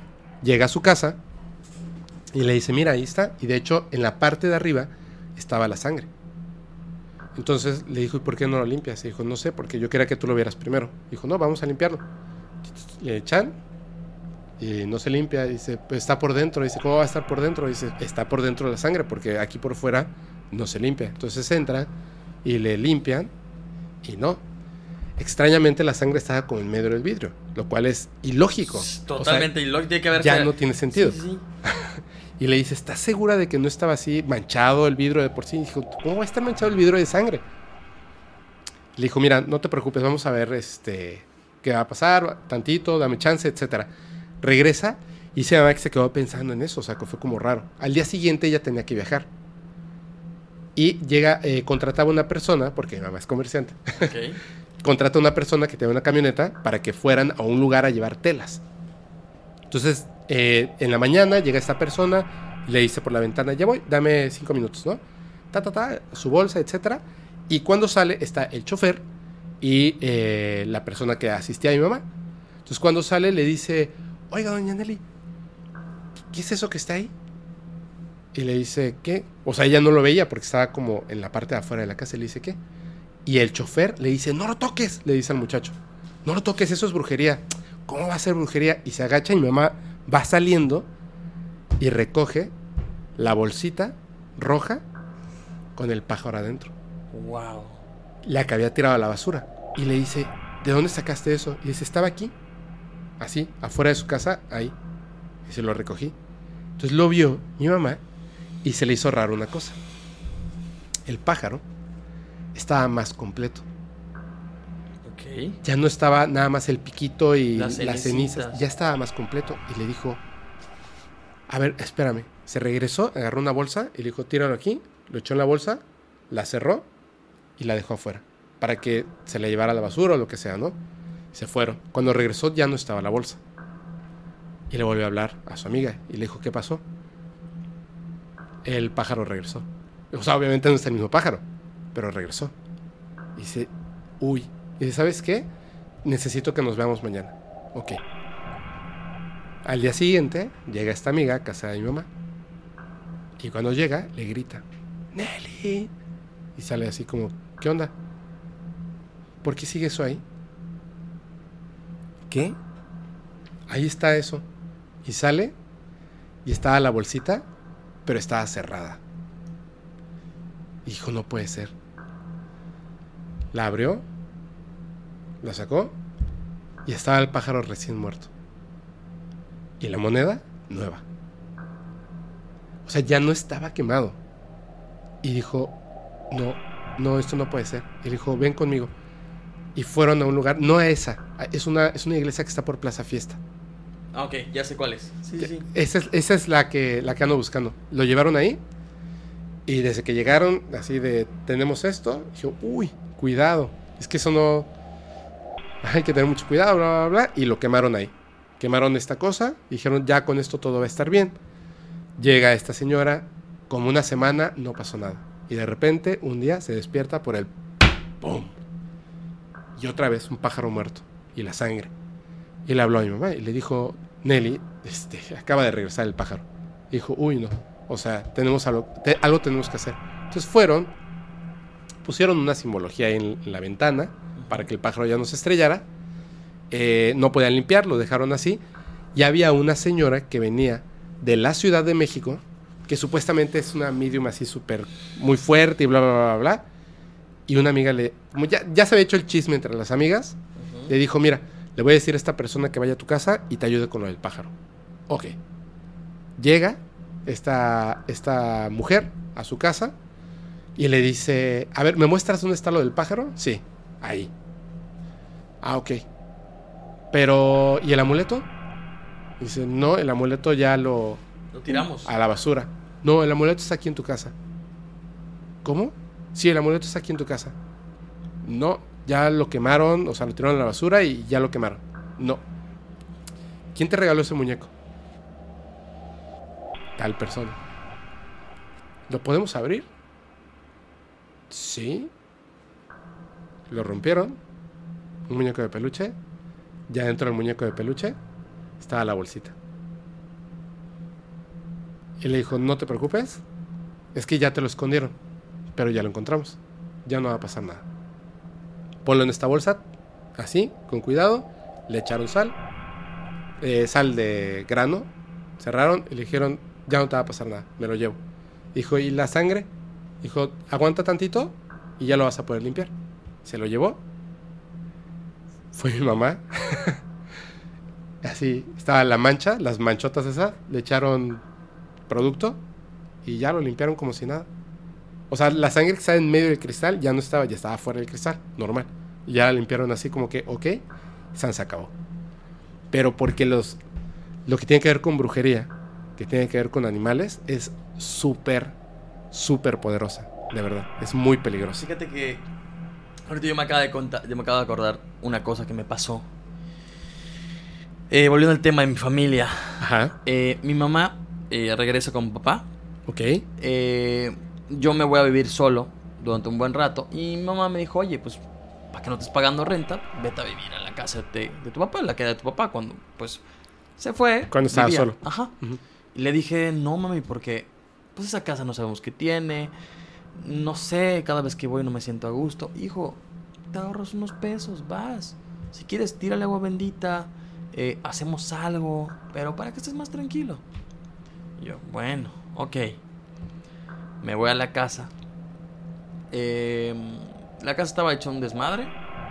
Eh, estaba un poco destruida. Ajá. La empecé a remodelar, como a dejar bonita.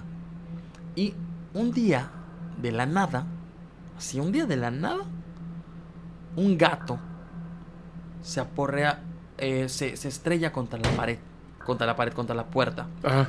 Contexto, la casa no tenía reja, no tenía eh, una protección. Simplemente era la pared, la, la, puerta, perdón, que daba a la calle. Ok. Era la puerta que daba a la calle. Y pues por cualquiera podía acercarse y tocar y entrar a la casa, ¿no? El caso es que el gato eh, se estrella contra la, la, puerta de la casa. Y yo me paré y dije, ¿qué onda? El gato empezó desesperadamente de pronto, en las ventanas, entra el gato. Así como que queriendo entrar y yo no te pases. O sea, si el gato entra, es un desmadre. Los gatos son muy peligrosos cuando están alterados. Entonces yo le marqué a una amiga y le dije, oye, hay un gato que quiere entrar a mi casa. No entiendo, güey, tengo mucho miedo. Pero era una cosa, Fepo, horrible. En la puerta estaba maullando y maullando, pero horrible, horrible. En las ventanas, que ya ves que tienen protectores, empezó a romper el miriniaque o la protección para que no pasen los moscos. Se empezó a meter como sea. Yo nada más vi el. Eso estaba en, la cocina. Ajá. Y viendo cómo el gato quería entrar así. Y el gato desesperado, el gato era uno como amarillo. Ajá. Desesperado por entrar y me dice, oye, mi amiga que tiene gatos me dijo, los gatos son muy raros, sí. Pero chécate que no estén sus bebés. No, quizá no te diste cuenta y como la casa, tu puerta, pues da a la calle, a lo mejor dejaste abierto. y a los bebés. Y entran a los bebés. Entonces a lo mejor por eso el gato está desesperado y quiere entrar. Entonces me pongo a buscar en toda la casa y no hay ningún, ningún bebé. O sea, no escuchas a ningún bebé maullando, no escuchas que fueron tres días horribles, de verdad. Tres días en el cual el gato estaba desesperado por entrar. Y yo le mandé fotos a mi mamá. Le dije, mamá, ¿qué hago con el gato? De verdad. Está horrible. No quiero. O sea, eh, eh, eh, no quiero, mamá. O sea, está horrible el gato. Al día siguiente, el mismo gato entra. Yo limpié, moví muebles, moví cosas. Y el gato no me dejaba salir. O sea, yo no quería abrir. Porque se abría. El gato entraba. Y después, como lo saco, fue una cosa que hasta la fecha no entiendo. ¿No le echaste agua o algo así? No, no, no, no, no. O sea, para mí el gato eh, estaba en la puerta y, y, como todo tiene protección, entonces como que sí le decía, ¡eh, eh, vete! Pero el gato desesperadamente quería entrar a la casa. La puerta del cuarto, la parte de atrás. Como que había algo en la casa eh, que, que él quería obtener. No sé qué fue, no sé qué era, pero eh, la tercera, la, segunda noche me acuerdo que me acosté a dormir y me acosté a dormir con los ruidos del gato. Pero era un maullido desesperado, o sea, que quería entrar. Obviamente yo no lo dejé pasar. No había forma, o sea, no, el gato no entró. El gato nunca entró, mi amiga fue, vio al gato, pero el gato después no volvió. ¿Nunca supiste que cuál era la historia del gato? Nunca, nunca estuvo. Pero para mí fue algo muy raro. O sea, excesivamente raro. No manches, sí. O sea, es muy. O sea, tres días el gato buscando la forma de entrar a tu casa. ¿Y tu papá no te dijo nada? Así, ese gato siempre se quiere meter o algo. No, nunca, nunca, nunca. De hecho, le pregunté. No, nunca me dijo, no, un gato, van perros a la casa a veces, pero, pero porque la casa da a la calle. Pero el gato, o sea, tres días desesperadamente. Yo me tuve que ir el tercer día, me tuve que ir a casa de mamá. Y después de ahí ya no, ya no supe nada más del gato.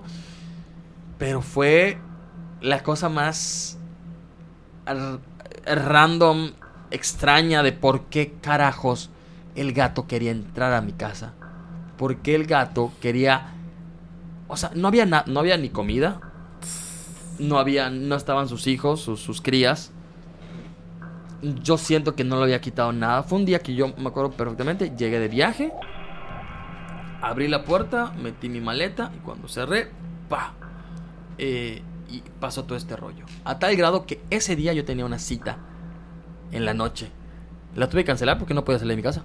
¿Porque estaba ahí el gato? Porque estaba el gato ahí. Yo por miedo no salí. No manches. Yo por miedo no, me acuerdo, yo no salí.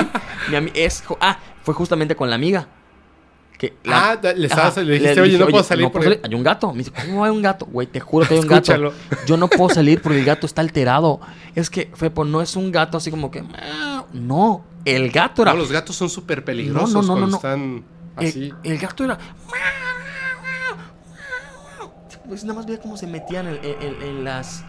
¿Cómo se llama? O sea, el gato sabía dónde estaba. Porque tú estaba en mi estudio, estaba en mi cuarto al lado. Entonces me iba a mi cuarto y se iba al cuarto. Eso fue lo extraño que no, que donde yo me pusiera, hacia allá se iba. Hacia allá se iba el pinche gato. Eso fue lo que a mí se me hacía muy raro. Si ese día yo me acosté a dormir y el gato estaba en la puerta, en la, en la ventana. Me iba a mi estudio y el gato se iba al estudio. Entonces yo les dije, el gato ya no es ya no es quiero entrar a la casa.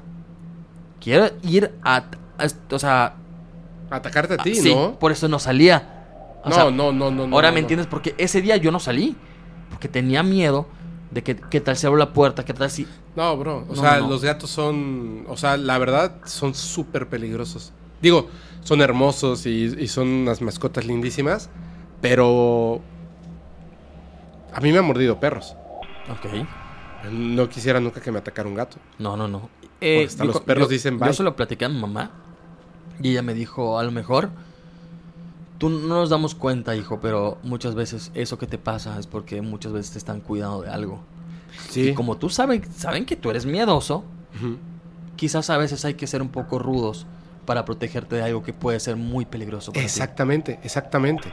Porque a mí se me hizo. Necesitaban raro que ese día no salieras no de esa salieras. casa. No salieras. Yo literal llegué de viaje y ya me iba a salir a cualquier lugar. Entonces, mi mamá siempre es mucho de. Por algo pasó.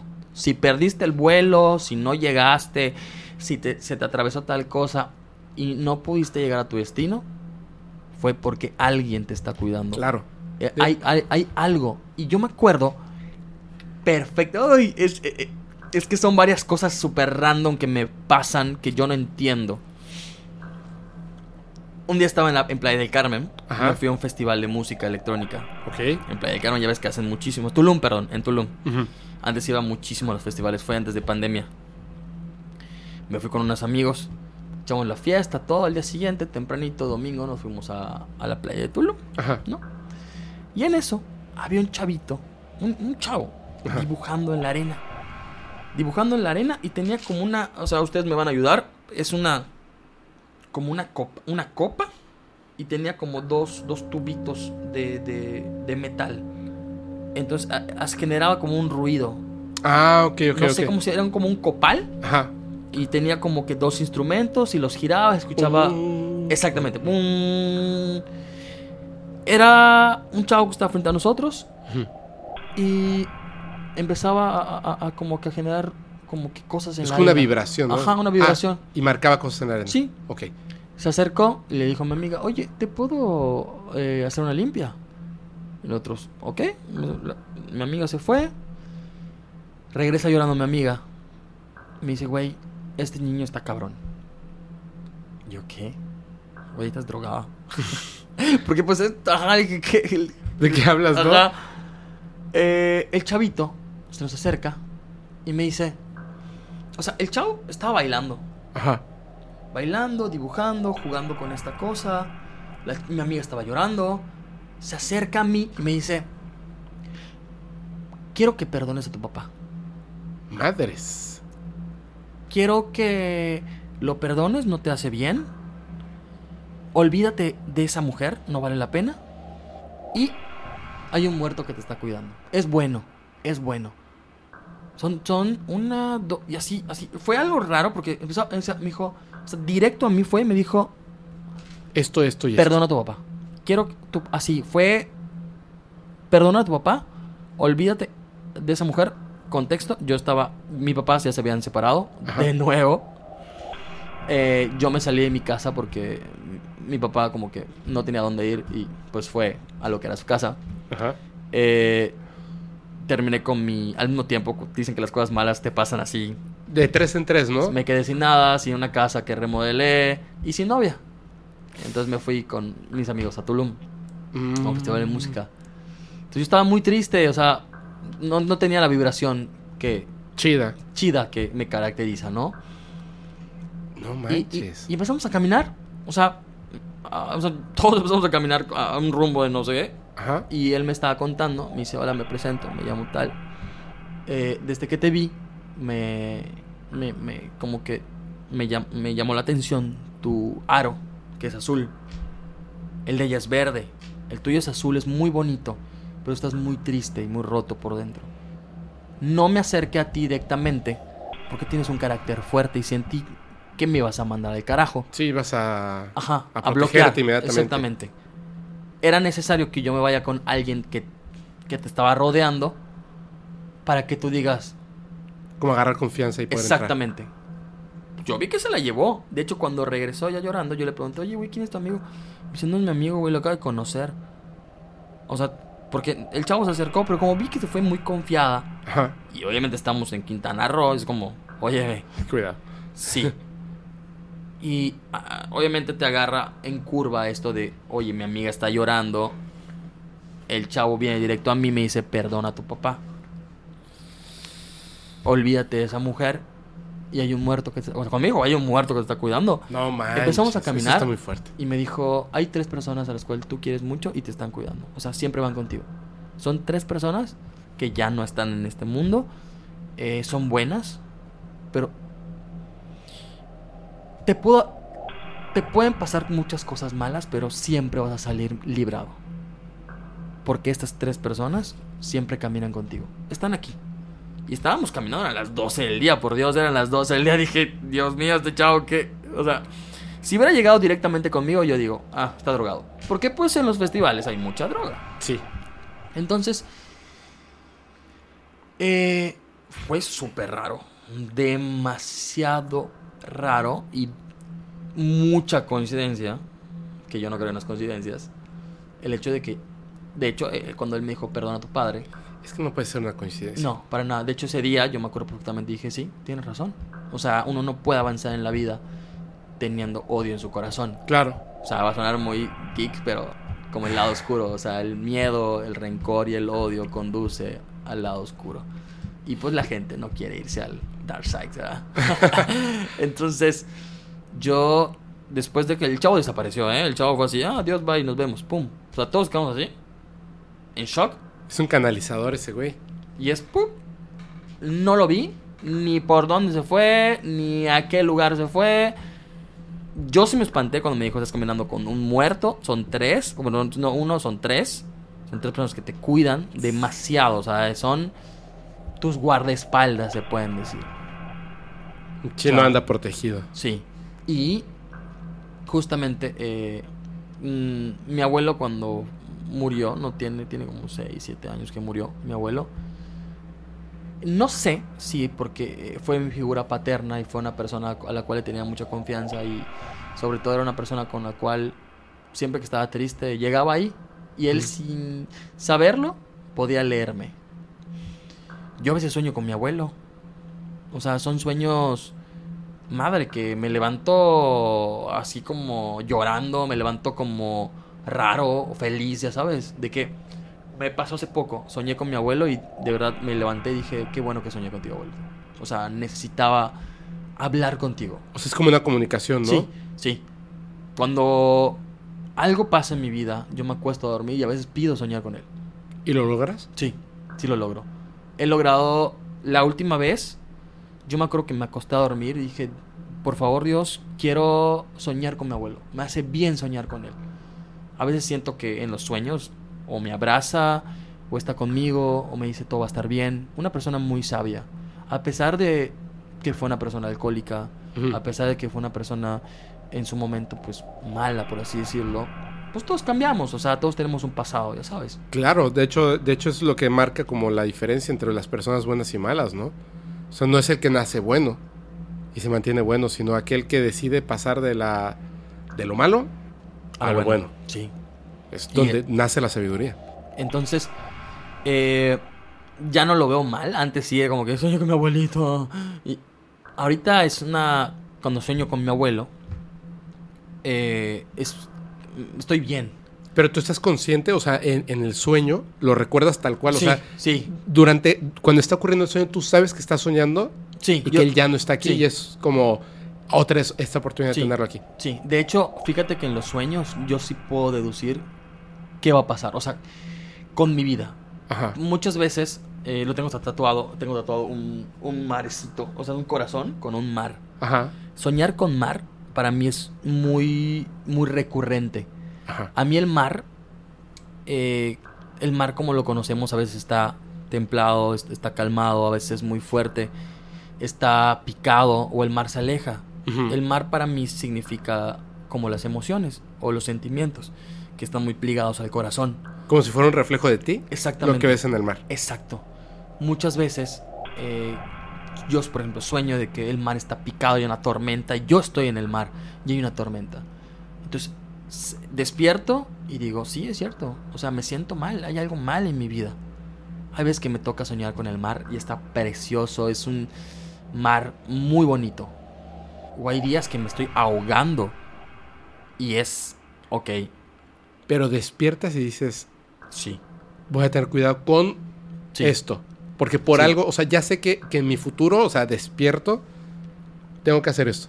Y justo sueñas, por ejemplo, que te estás ahogando. Y dices, tengo que tener cuidado justo con esto. Sí. Que es lo próximo que viene. Sí, o sea, como que sí digo, ok, algo está pasando en mí, tengo que cuidarme a mí, porque al final yo soy mi empresa, yo soy mi imagen, o sea, mi carrera no puede funcionar si yo no estoy, a menos que creen un holograma, ¿no? O sea, yo soy la persona que tiene que estar al 100, al pie del cañón, al final soy un ser humano y voy a tener días buenos y días malos, Sí. pero eh, fíjate que sí, siempre he investigado esto de los sueños, o sea, me, me llama, me encanta. me, me- fascina es- este, este tema de los sueños. Ahorita te voy a contar algo, ¿eh? Porque está cabrón, o sea, que yo pueda. O sea, eso que pueda soñar con tu abuelo y que neta, o sea, que yo diga, hoy quiero soñar con mi abuelo y logre soñar con tu abuelo No, eso está súper fuerte. y que te despiertes. Yo ya no me despierto con. con con no, no mames, qué miedo. que- Al contrario, no, con- dichoso. No, al contrario, es qué chingón. Pues sí. Qué chingón logré conectar. O sea, yo, Sí, yo, hasta yo digo, güey, estás conectando con una persona que ya se murió en un sueño, que es tu lugar seguro, y, y, y ya no te hace mal, o sea, es como, ya no te, ya, ya no te asusta, es, oye, qué bueno soñar con- contigo, abuelito, de verdad. Es un misterio, ¿no? Los sueños, porque Sí. hay dos puntos. O sea, el que tú claramente deduces que, güey, esto es un sueño. Sí. Que no tiene ningún sentido y no importa lo que soñaste. Sí, pues porque estaba viendo la película de Transformers, lo que sea, no importa. Pero hay otros que inmediatamente tú dices, esto tiene un significado. Sí. Como que para ti es súper claro lo del mar. Sí. Te, te voy a contar esto rapidísimo. A ver. Fíjate que la última vez que fui a la Ciudad de México, previamente fue el cumpleaños de una amiga. Fuimos a su casa, eh, cumpleaños, etcétera, etcétera. Y de repente, ya al calor de las copas, me dijo, es que te quiero decir algo, pero mm, no, o sea, no sabía si decírtelo o no, pero te lo voy a decir. Y yo, ok. Cabe recalcar que yo viajo al día siguiente. Y, y yo así de, ok, dime. Y dice, es que ayer soñé que me despertaba, llegaba aquí a la cocina y yo veía que había como algo afuera de mi casa. Entonces me asomaba por la ventana y veía que estaba esa cosa ahí, ¿no? Y entonces en mi casa estaba Isabel, que es una invitada, y me decía, ¿lo ves? Y yo le decía, sí, ¿qué es? Y me decía, es la muerte. Y yo decía, no, ¿cómo crees? Míralo. Entonces me dice ella, yo me asomaba y la veía que salía atrás de como de una pared y era la muerte, tal cual. Entonces me daba mucho miedo. Y cuando me volteaba dentro de mi cocina, ya no estaba Isabel. Y estaba una Santa Muerte enorme, así. Y la veía y decía así como, de, no manches, ¿no? Y de repente, la Santa Muerte que estaba dentro de su cocina, alzaba su mano y señalaba algo. Entonces ella veía lo que señalaba y yo estaba ahí Dios de mi vida. y me estaba señalando. Entonces ella volteaba a ver a la Santa Muerte y le decía, la Santa Muerte a ella, míralo bien, me lo voy a llevar. Y se despertó. Y le dije, no manches, Uy. yo tengo que viajar al día siguiente, o sea, o sea, por, en- dentro de mí fue así como de, güey, esto está muy fuerte. Y le dije, no, no te preocupes, son sueños y cosas así. Y me dijo, no, pero es... le dije, no te preocupes, no pasa nada, no pasa nada, son sueños. Y ya. Pero sí me dejó un poquito intranquilo. Cuando llegamos al aeropuerto, perdimos el vuelo. Así, un error mío, me equivoqué de horario y perdimos totalmente el vuelo, totalmente el vuelo. Entonces yo me saqué de onda, estaba viajando con, con Alex, un amigo que, que me acompaña, y yo estaba molesto, bla, bla, bla, bla. Eh, tuvimos que caminar lejísimos, comprar otro boleto. Salimos a las, eh, no sé, una de la tarde y salimos a las 10 de la noche.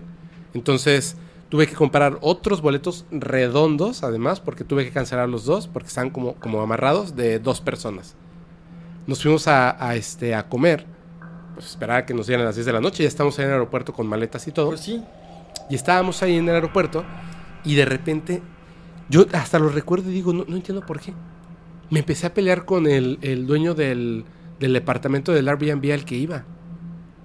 Me terminé peleando con Airbnb Estuve, hice 16 llamadas, 20 llamadas, peleándome. me- o sea, literalmente me insultaron de Airbnb, me insultaron y me colgaron el teléfono. Así. Yo y dije, todo está saliendo mal. Todo está saliendo mal. Eh, hablé directamente con el dueño y me dijo, mira, creo que está haciendo mal día. Le dije, horrible. O sea, ayer me dijeron que, que me voy a bye bye. Este, sí, todo me está saliendo mal, perdí los vuelos, etcétera. Me dijo, tranquilo, yo te echo la mano, todo va a salir bien. Va. Y como que dije, por algo te están señalando las cosas. A lo mejor no es que estés perdiendo el vuelo y, y así, sino que efectivamente, así como te están poniendo el dedo y te están diciendo tú, ya, llegó tu momento y te voy a llevar, igual hay otras cosas que dicen no, como lo del gato. Claro. Y a lo mejor para ti está súper terrible que pierdas el vuelo, pero es que tenías que perder ese vuelo. Sí. Porque si te ibas en ese vuelo, algo malo iba a pasar. Entonces yo empecé como a cambiar eso y todo lo que empezó a fluir a través de, ese viaje ha sido como... Imagínate esto, cuando compré el vuelo, y lo digo, te lo juro, así se los prometo porque yo no soy católico, se los prometo. Cuando compré el vuelo, muchos van a decir, pues es que eres un idiota, no importa. Cuando compré el vuelo, estaba la opción de comprarlo con seguro. Es decir, si perdías el vuelo porque te dormiste, te lo pagan completo. Y yo le di clic. Y pagué 147 pesos más por boleto, una cosa así. Y tengo el seguro completo. En la, así, en el mostrador me dijeron, apunta este número que es de la aseguradora. Cancela tu vuelo completo, redondo, para que compres los siguientes. Y hablas por teléfono y te van a regresar el dinero. No he hablado. Y dinero no me, no me sobra. O sea, me falta. No he hablado porque las cosas que pasaron en ese viaje eran como muy evidentes. Y es como los sueños. Yo sé que algo malo iba a pasar. Pero no pasó. ¿Me entiendes? Porque perdí el vuelo, porque como que se fue atropellando todo para que yo no llegara cuando tenía que llegar. Era importante que yo no llegara cuando tenía que llegar. Y me queda como, siempre me queda esa idea de que ese sueño tenía una importancia y quizá en mi psique se quedó grabado el hecho de voy a mentirle a este güey en su parte despierta para que piense que el vuelo sale a las 2 cuando sale a la 1. Y por eso llegué tarde. Así. Y es una cosa muy rara. O sea, es, son esas cosas que de repente... No sé. Sí, no, son esas cosas que al final no importa todo el coraje que hagas, todo la- lo que tengas que perder. Realmente son señales que están ahí. Claro. Cosas que están ahí y hasta que no te pasa algo malo y sabes interpretar las señales, no lo vas a entender. No lo vas a estoy, entender. Estoy seguro que la gente que nos está escuchando, la gente que nos está viendo, dirá, ay, igual a mí me pasó, pero pues como que nada, no pasa más, ¿no? Pero hay personas que igual dicen, no, o sea, no sé, imagínate de que... Yo- un caso de que salí tarde, pero por salir tarde, no manches, no estuve en tal accidente. Imagínate cuántas A- personas... A mí me, han- me han- me mandan mails, ¿eh? O sea, yo cuento algo así y luego mandan mails muchísimas personas que dicen, sí, yo viví algo similar.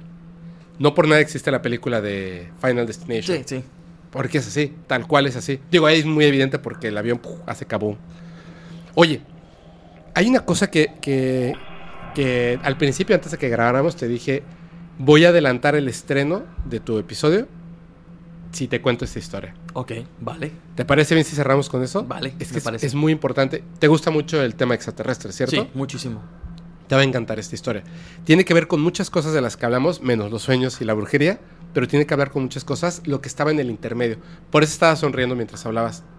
Porque decía, qué chingón, o sea, que, que me estás dando con el preludio de algo que te voy a contar. Wow. Justamente la ignorancia de las cosas.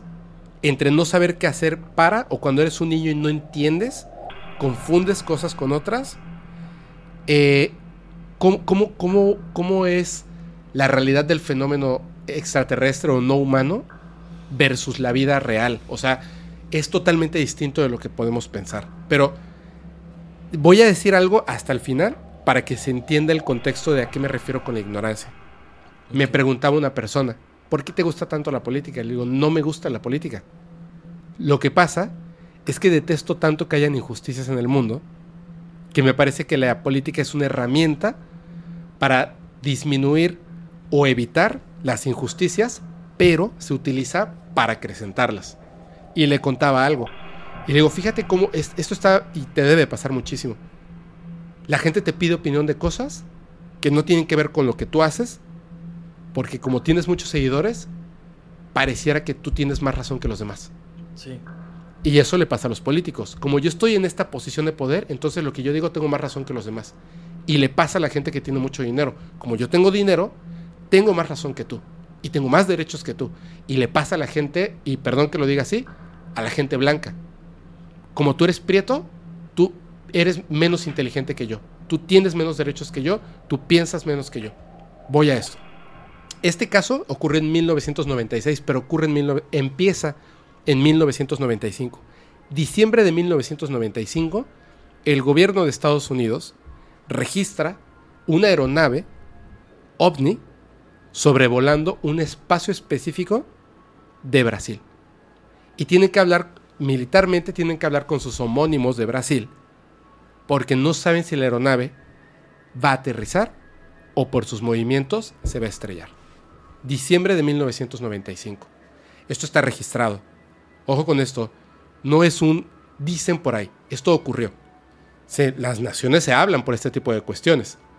Entonces, el objeto desaparece de los radares. Se presume que se estrelló. Una persona en Brasil escucha un ruido cercano a donde vive. Exactamente el epicentro donde, donde cae, y de ahí proviene el nombre de este, de este caso, el caso Barguiña, es porque el objeto cae en Barguiña. Esta persona lo ve, o sea, ve el objeto que está a punto de precipitarse y llega al lugar donde evidentemente cae el objeto. Él era la persona, digamos, más cercana, cae en un descampado.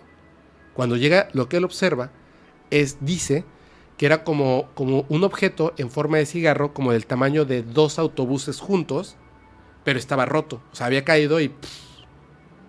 Hay, unos, hay una clasificación de ovnis que dicen que son como cigarros. Ok. Entonces, como tubular. Y habían pedazos de metal en el piso. Entonces, este cuate le daba miedo.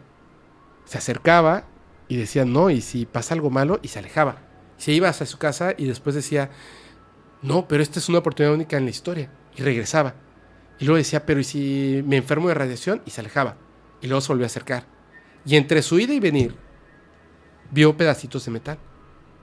Seleccionó uno de un buen tamaño y lo cogió. Se dio cuenta de que este pedazo de metal, al igual que en Roswell y al igual que en muchos otros casos, si lo presionabas era un metal. Si lo presionabas como papel aluminio y lo haces bolita, cuando soltabas, se volvía a abrir y quedaba perfectamente plano, liso. Y lo guardó. Ojo, hay un detalle muy importante, lo guarda. De repente ve llegar helicópteros de Estados Unidos militares unas camionetas y camionetas de la milicia de Brasil. Entonces él les dice, hey, es por acá. Se acerca una camioneta de la milicia de Brasil y se baja un teniente. Y le dice, hola, ¿cómo estás?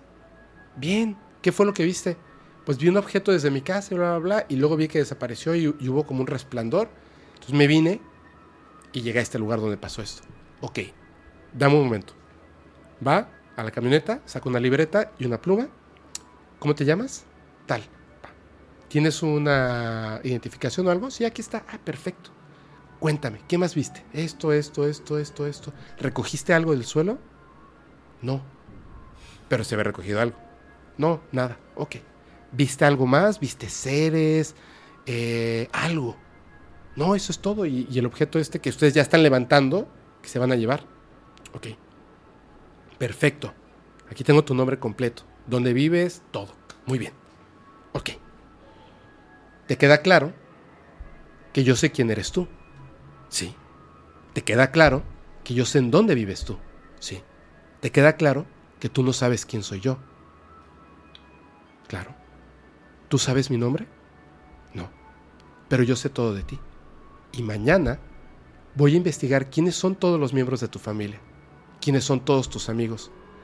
voy a saber cuáles son todas las personas que tú has conocido en esta vida. Y créeme lo que te voy a decir. Si dices algo de lo que viste en este lugar, o yo me entero que te llevaste algo de este lugar, tú, tus amigos y tu familia no van a volver a ver la luz del sol. ¿Te quedó claro? Sí. Vete. Y se fue. Esto ocurre en diciembre de 1995. El 13 de enero de 1996, en la localidad de Barguiña, empiezan a hablar de unos seres, la gente reporta seres que están por ahí. No les voy a entrar mucho a detalle porque son muchas historias. Muchas historias. En el zoológico de Barguiña, los animales empiezan a morir. La gente dice, yo lo vi, se subió un árbol, un ser. ¿Qué es lo que dicen? Demonios. Todos describen exactamente lo mismo. Un ser de tres dedos, ojos rojos, cabeza en forma de pera, delgados, la piel como aceitosa, como las ranas. Con tres protuberancias en la cabeza. Una pequeña rayita como si fuera una boca. Nada más. Mm. Unos niños ven uno, cuando lo persiguen se sube un árbol y lo empiezan a pedrar. Resulta que en Brasil los bomberos son parte de la milicia, no como en otras partes del mundo, que es gente que quiere ser bombero. Ahí son parte de la milicia, van armados, tienen entrenamiento, cañón. La gente empieza a hablar a la policía, a dar reportes. Previos al avistamiento de, de estos seres, luces en el cielo, como si algo estuvieran buscando. Después de esto, que estaban estos animales, por ahí, estos seres. Tres niñas, unas hermanas y una amiga de ellas, estaban haciendo que hacer en una casa. De repente, y para que se entienda, eh, Brasil tiene la selva del Amazonas. Hay muchísimas partes verdes. ¿Tú has ido a Costa Rica? Bueno, aquí en Mérida, aquí en Yucatán, es así. Yo vivo en tal lugar. Que hay atrás de tu casa? Monte. Y es, o sea, no puedes entrar, o sea, es selva así, sí, o sea... espesa. Imagínate en Brasil, que está ahí en el Amazonas. Hay lugares donde en esta es una colonia, más o menos, por así decirlo, con todo respeto, pobre. Y si tú quieres pasar de esta casa a la que está atrás, hay como un, le dicen bosquecito, es como una selva, parte de la selva. Entonces tienes que dar toda la vuelta para llegar a la casa de atrás, porque hay un espacio espeso de selva. La gente poco a poco comienza a hacer su caminito hasta que pueden cruzar por la selva, pero la selva se mantiene. La gente no cruza de noche porque es peligroso. Y los gobiernos les hacen como caminitos. O sea, la gente ya hizo su caminito en medio de la selva y van y lo pavimentan. Solo el caminito, un caminito así de dos metros de pavimento para que crucen en el día. Estas niñas en el día, tres y media de la tarde más o menos, están haciendo el quehacer de una casa donde trabajan, terminan y se van.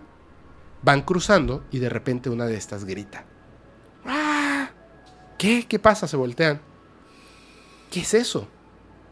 Y lo ven. Y está ahí, como hecho bolita, un ser, ojos rojos, exactamente la misma descripción. Se, se sacan de onda, el ser nota que lo están viendo se esconde. Y ellas corren. Llegan a la casa de las hermanas y le dicen, señora, señora, mamá, mamá, vimos un demonio. Era así, tenía los ojos rojos, las protuberancias, etc. Dice, vamos a darle casa al demonio. Salen y la gente que estaban reportando sale también. Por allá fue donde lo vieron. Está la gente buscando el demonio en la selva, en el bosquecito. Pero habían policías y militares buscando algo. Uno de estos policías, van dos en una patrulla que andaban buscando algo, estaban patrullando por las calles. Cuando la gente está buscando este ser, el ser sale corriendo y la patrulla le pega al ser. ¡Pum! Le pegan. Entonces la gente se da cuenta de que está por ahí la patrulla. ¿Qué pasa?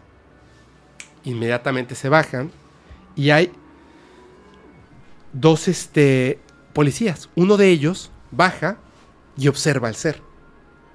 se da cuenta de que tiene lastimadas las, las, las rodillas las articulaciones de las piernas, quizá por el golpe, quién sabe, pero está vivo.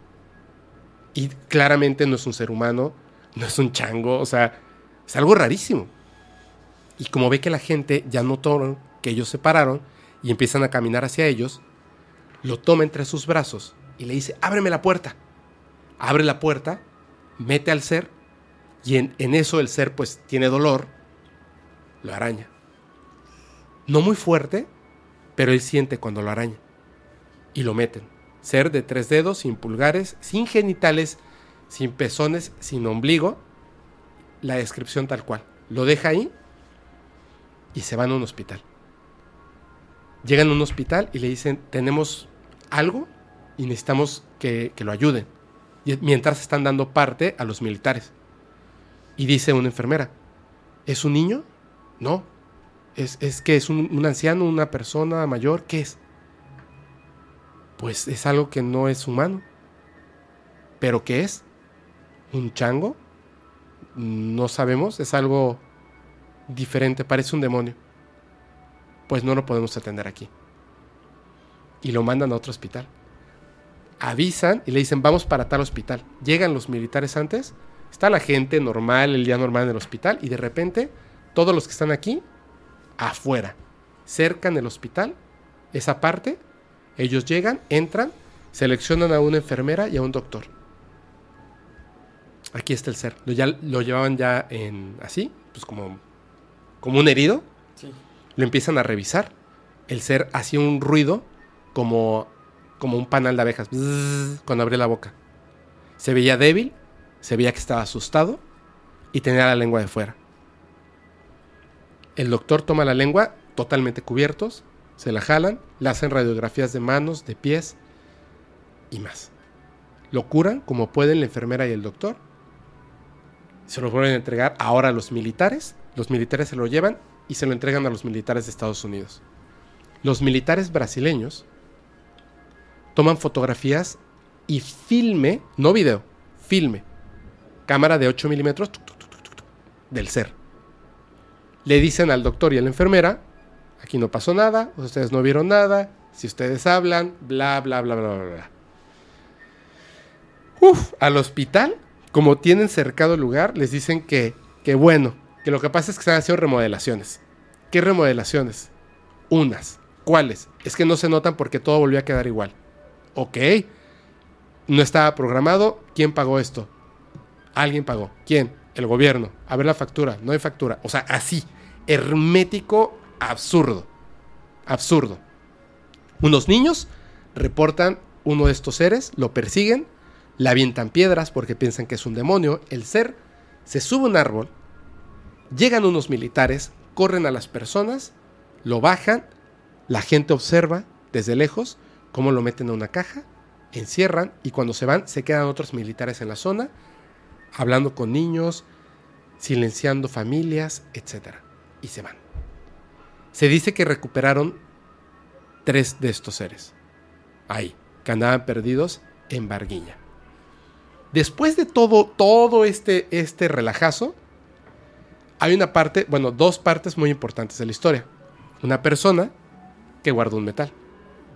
La gente empezó a hablar. Y esta persona se unió. Y dijo, porque ¿qué es lo que decían? Fíjate esto. El policía que lo habían arañado, esto pasó un día en la tarde, que tomó al ser y lo arañó. Al día siguiente se empezó a sentir mal. Al día siguiente tuvo que llegar de emergencia al hospital y falleció. Falleció por una infección en todo el cuerpo.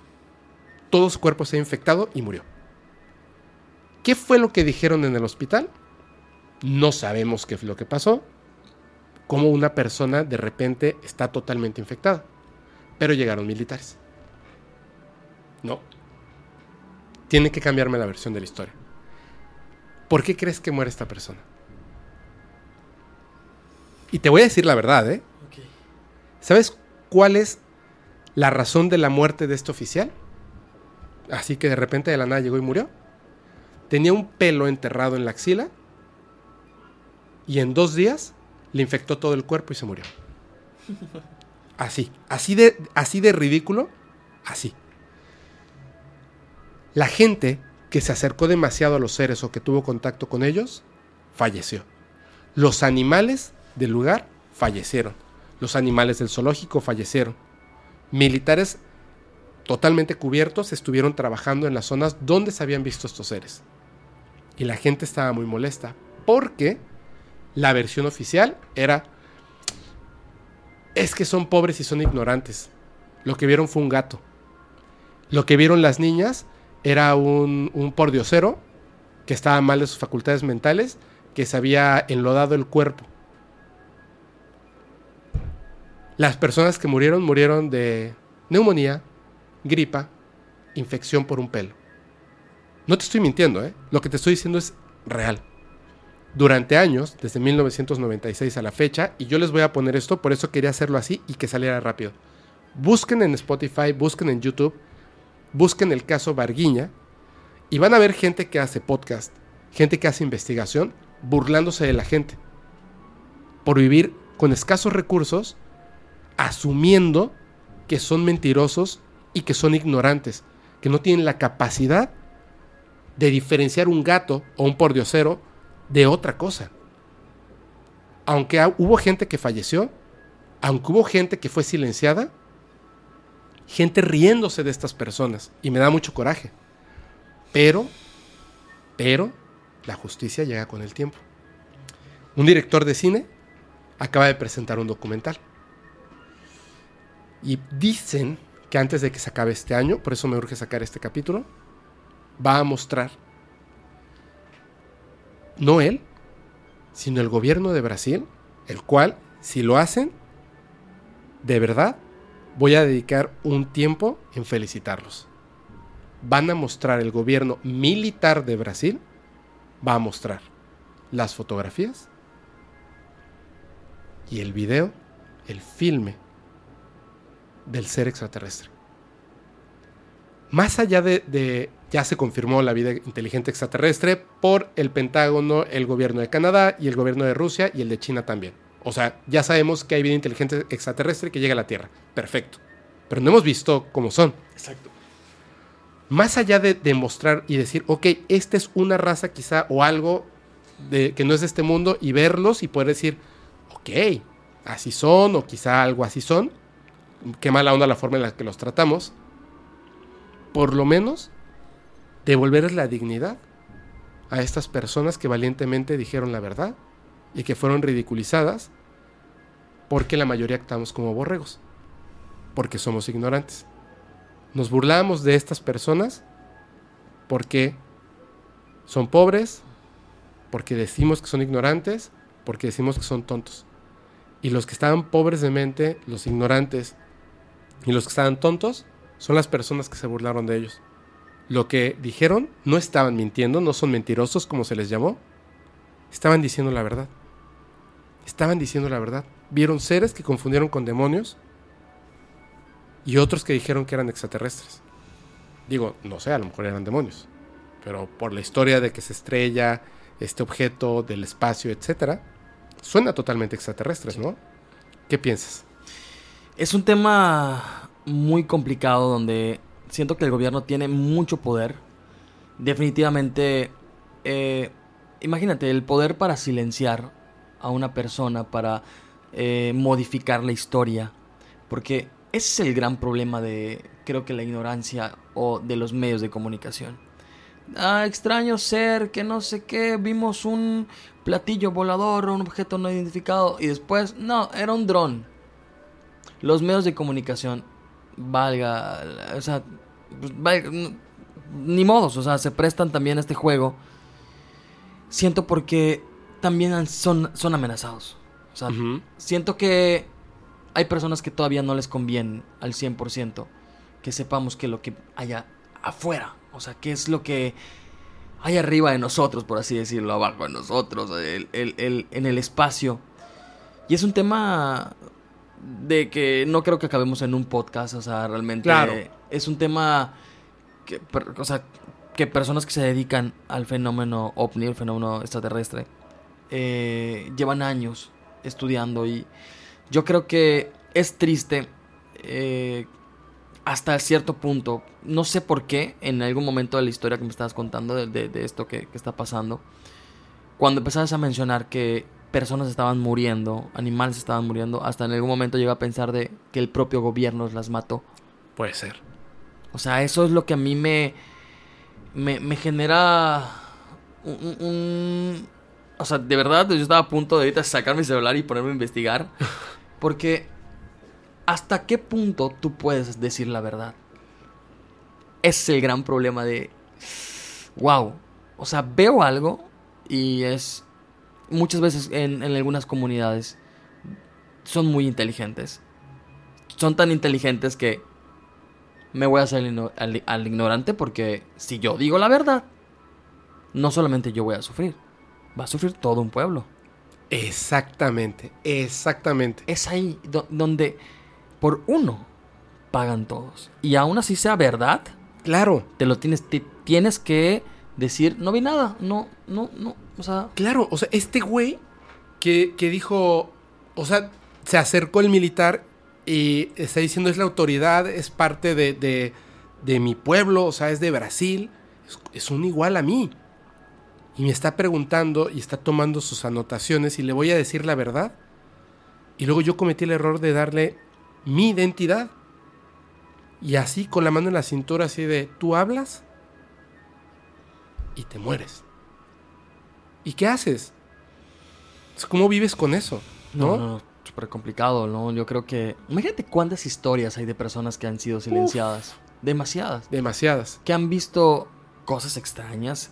Yo la verdad sueño con el día de ver algo, ¿verdad? Creo que es mi, mi, mi mayor anhelo creo que todos los que les gusta el fenómeno ovni, les gusta el fenómeno extraterrestre, el poder presenciar algo, pero ahí hay el problema, que llegues a presenciar algo, que llegues a ver algo.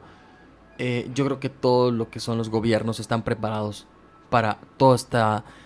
Oye, voy a reportar tal cosa, acabo de ver un, objeto, como últimamente eh, Jaime Maussan estaba anunciando las, los, lo que últimamente en, en los cielos estaba viendo, luces. Sí, las luces. Las luces y dices, wow, ¿hasta qué punto tú te quieres arriesgar?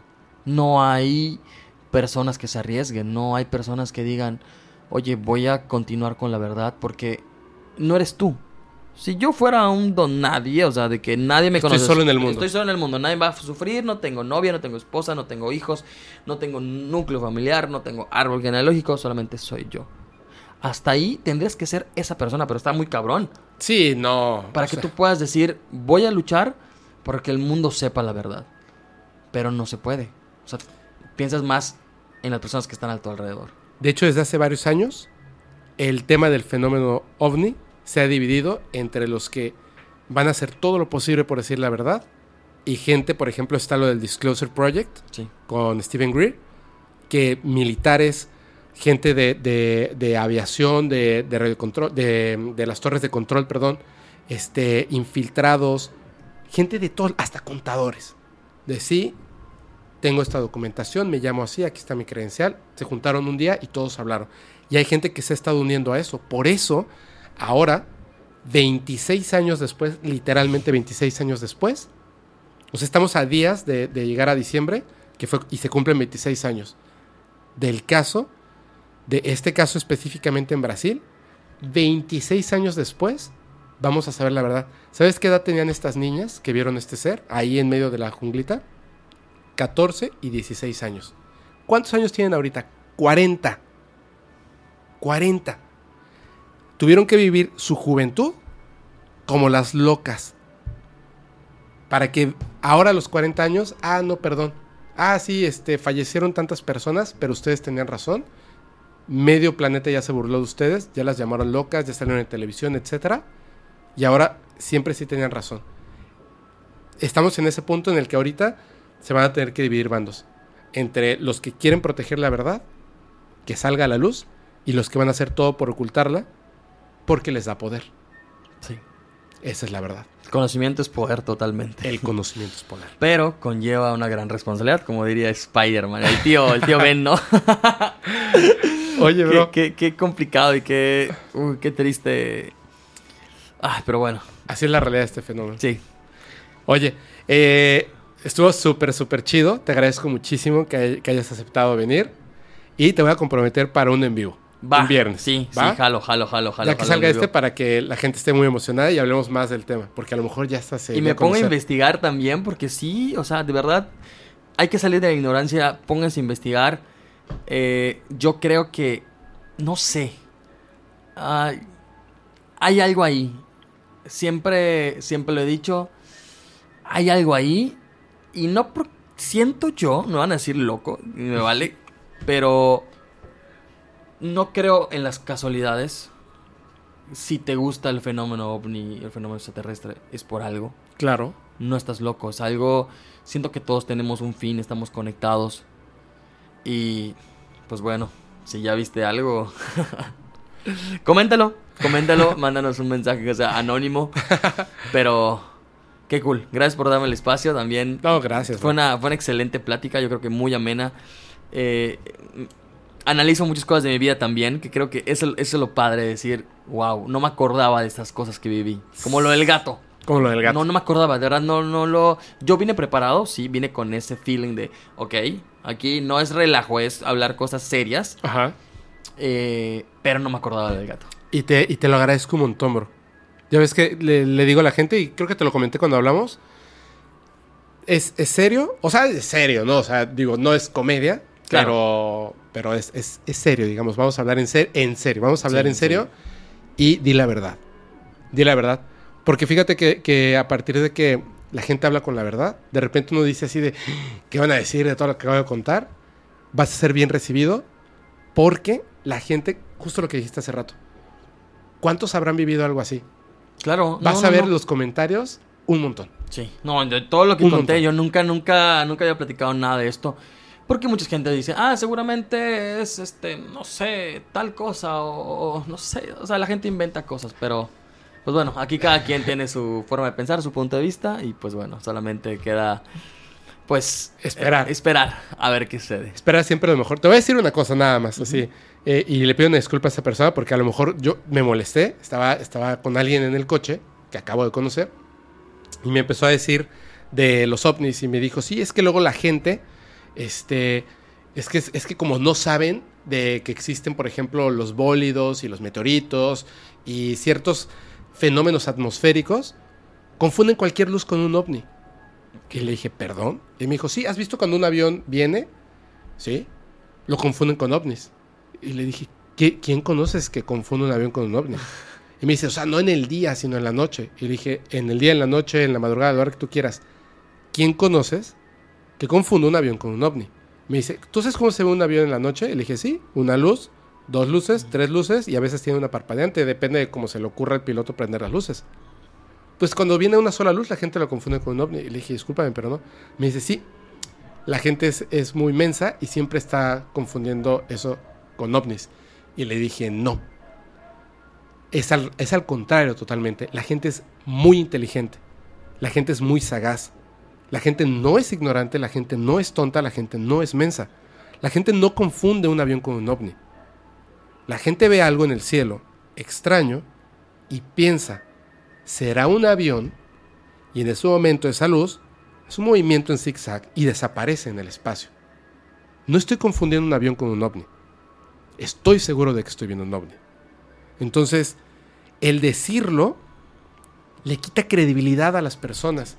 Pero nosotros que ya hemos visto un ovni, nosotros que ya hemos tenido una experiencia de brujería, nosotros que ya hemos tenido una experiencia de este tipo, no es tan fácil juzgarnos. Ah, ya, cada vez que te va mal piensas que es brujería. No. Me pusieron una pata de conejo y luego más y luego una cabeza de conejo. O sea, no es que me estuviera yendo mal. No es eso. Funciona de una manera distinta. Antes de criticar, conozcan el tema.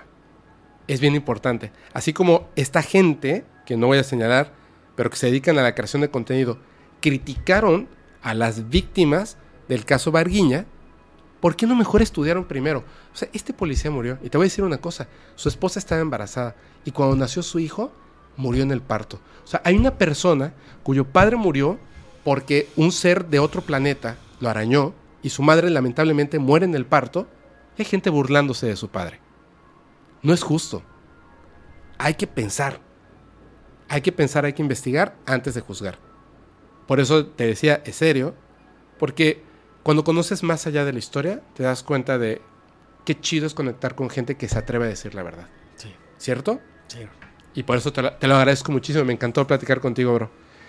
Gracias, pero vas a volver. Exactamente. Nos vemos amigos en el próximo podcast. Podcast Paranormal. Y yo me despido, ya lo saben, soy su amigo Fepo. Si tienen experiencias, evidencias o comentarios, lo pueden mandar por favor al correo fepo.podcastparanormal.com.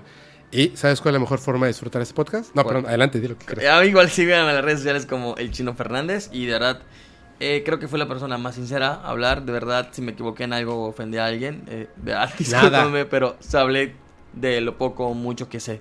De verdad, gracias Fepo por Estuvo recibirme en tu espacio y pues gracias a ustedes también por escucharme. Estuvo genial, estuvo genial. Te agradezco muchísimo. Ahora sí, la, la mejor forma de escuchar este podcast es si lo escuchas mientras conduces en una oscura y terrorífica carretera y no tienes a nadie a quien abrazar. Chao.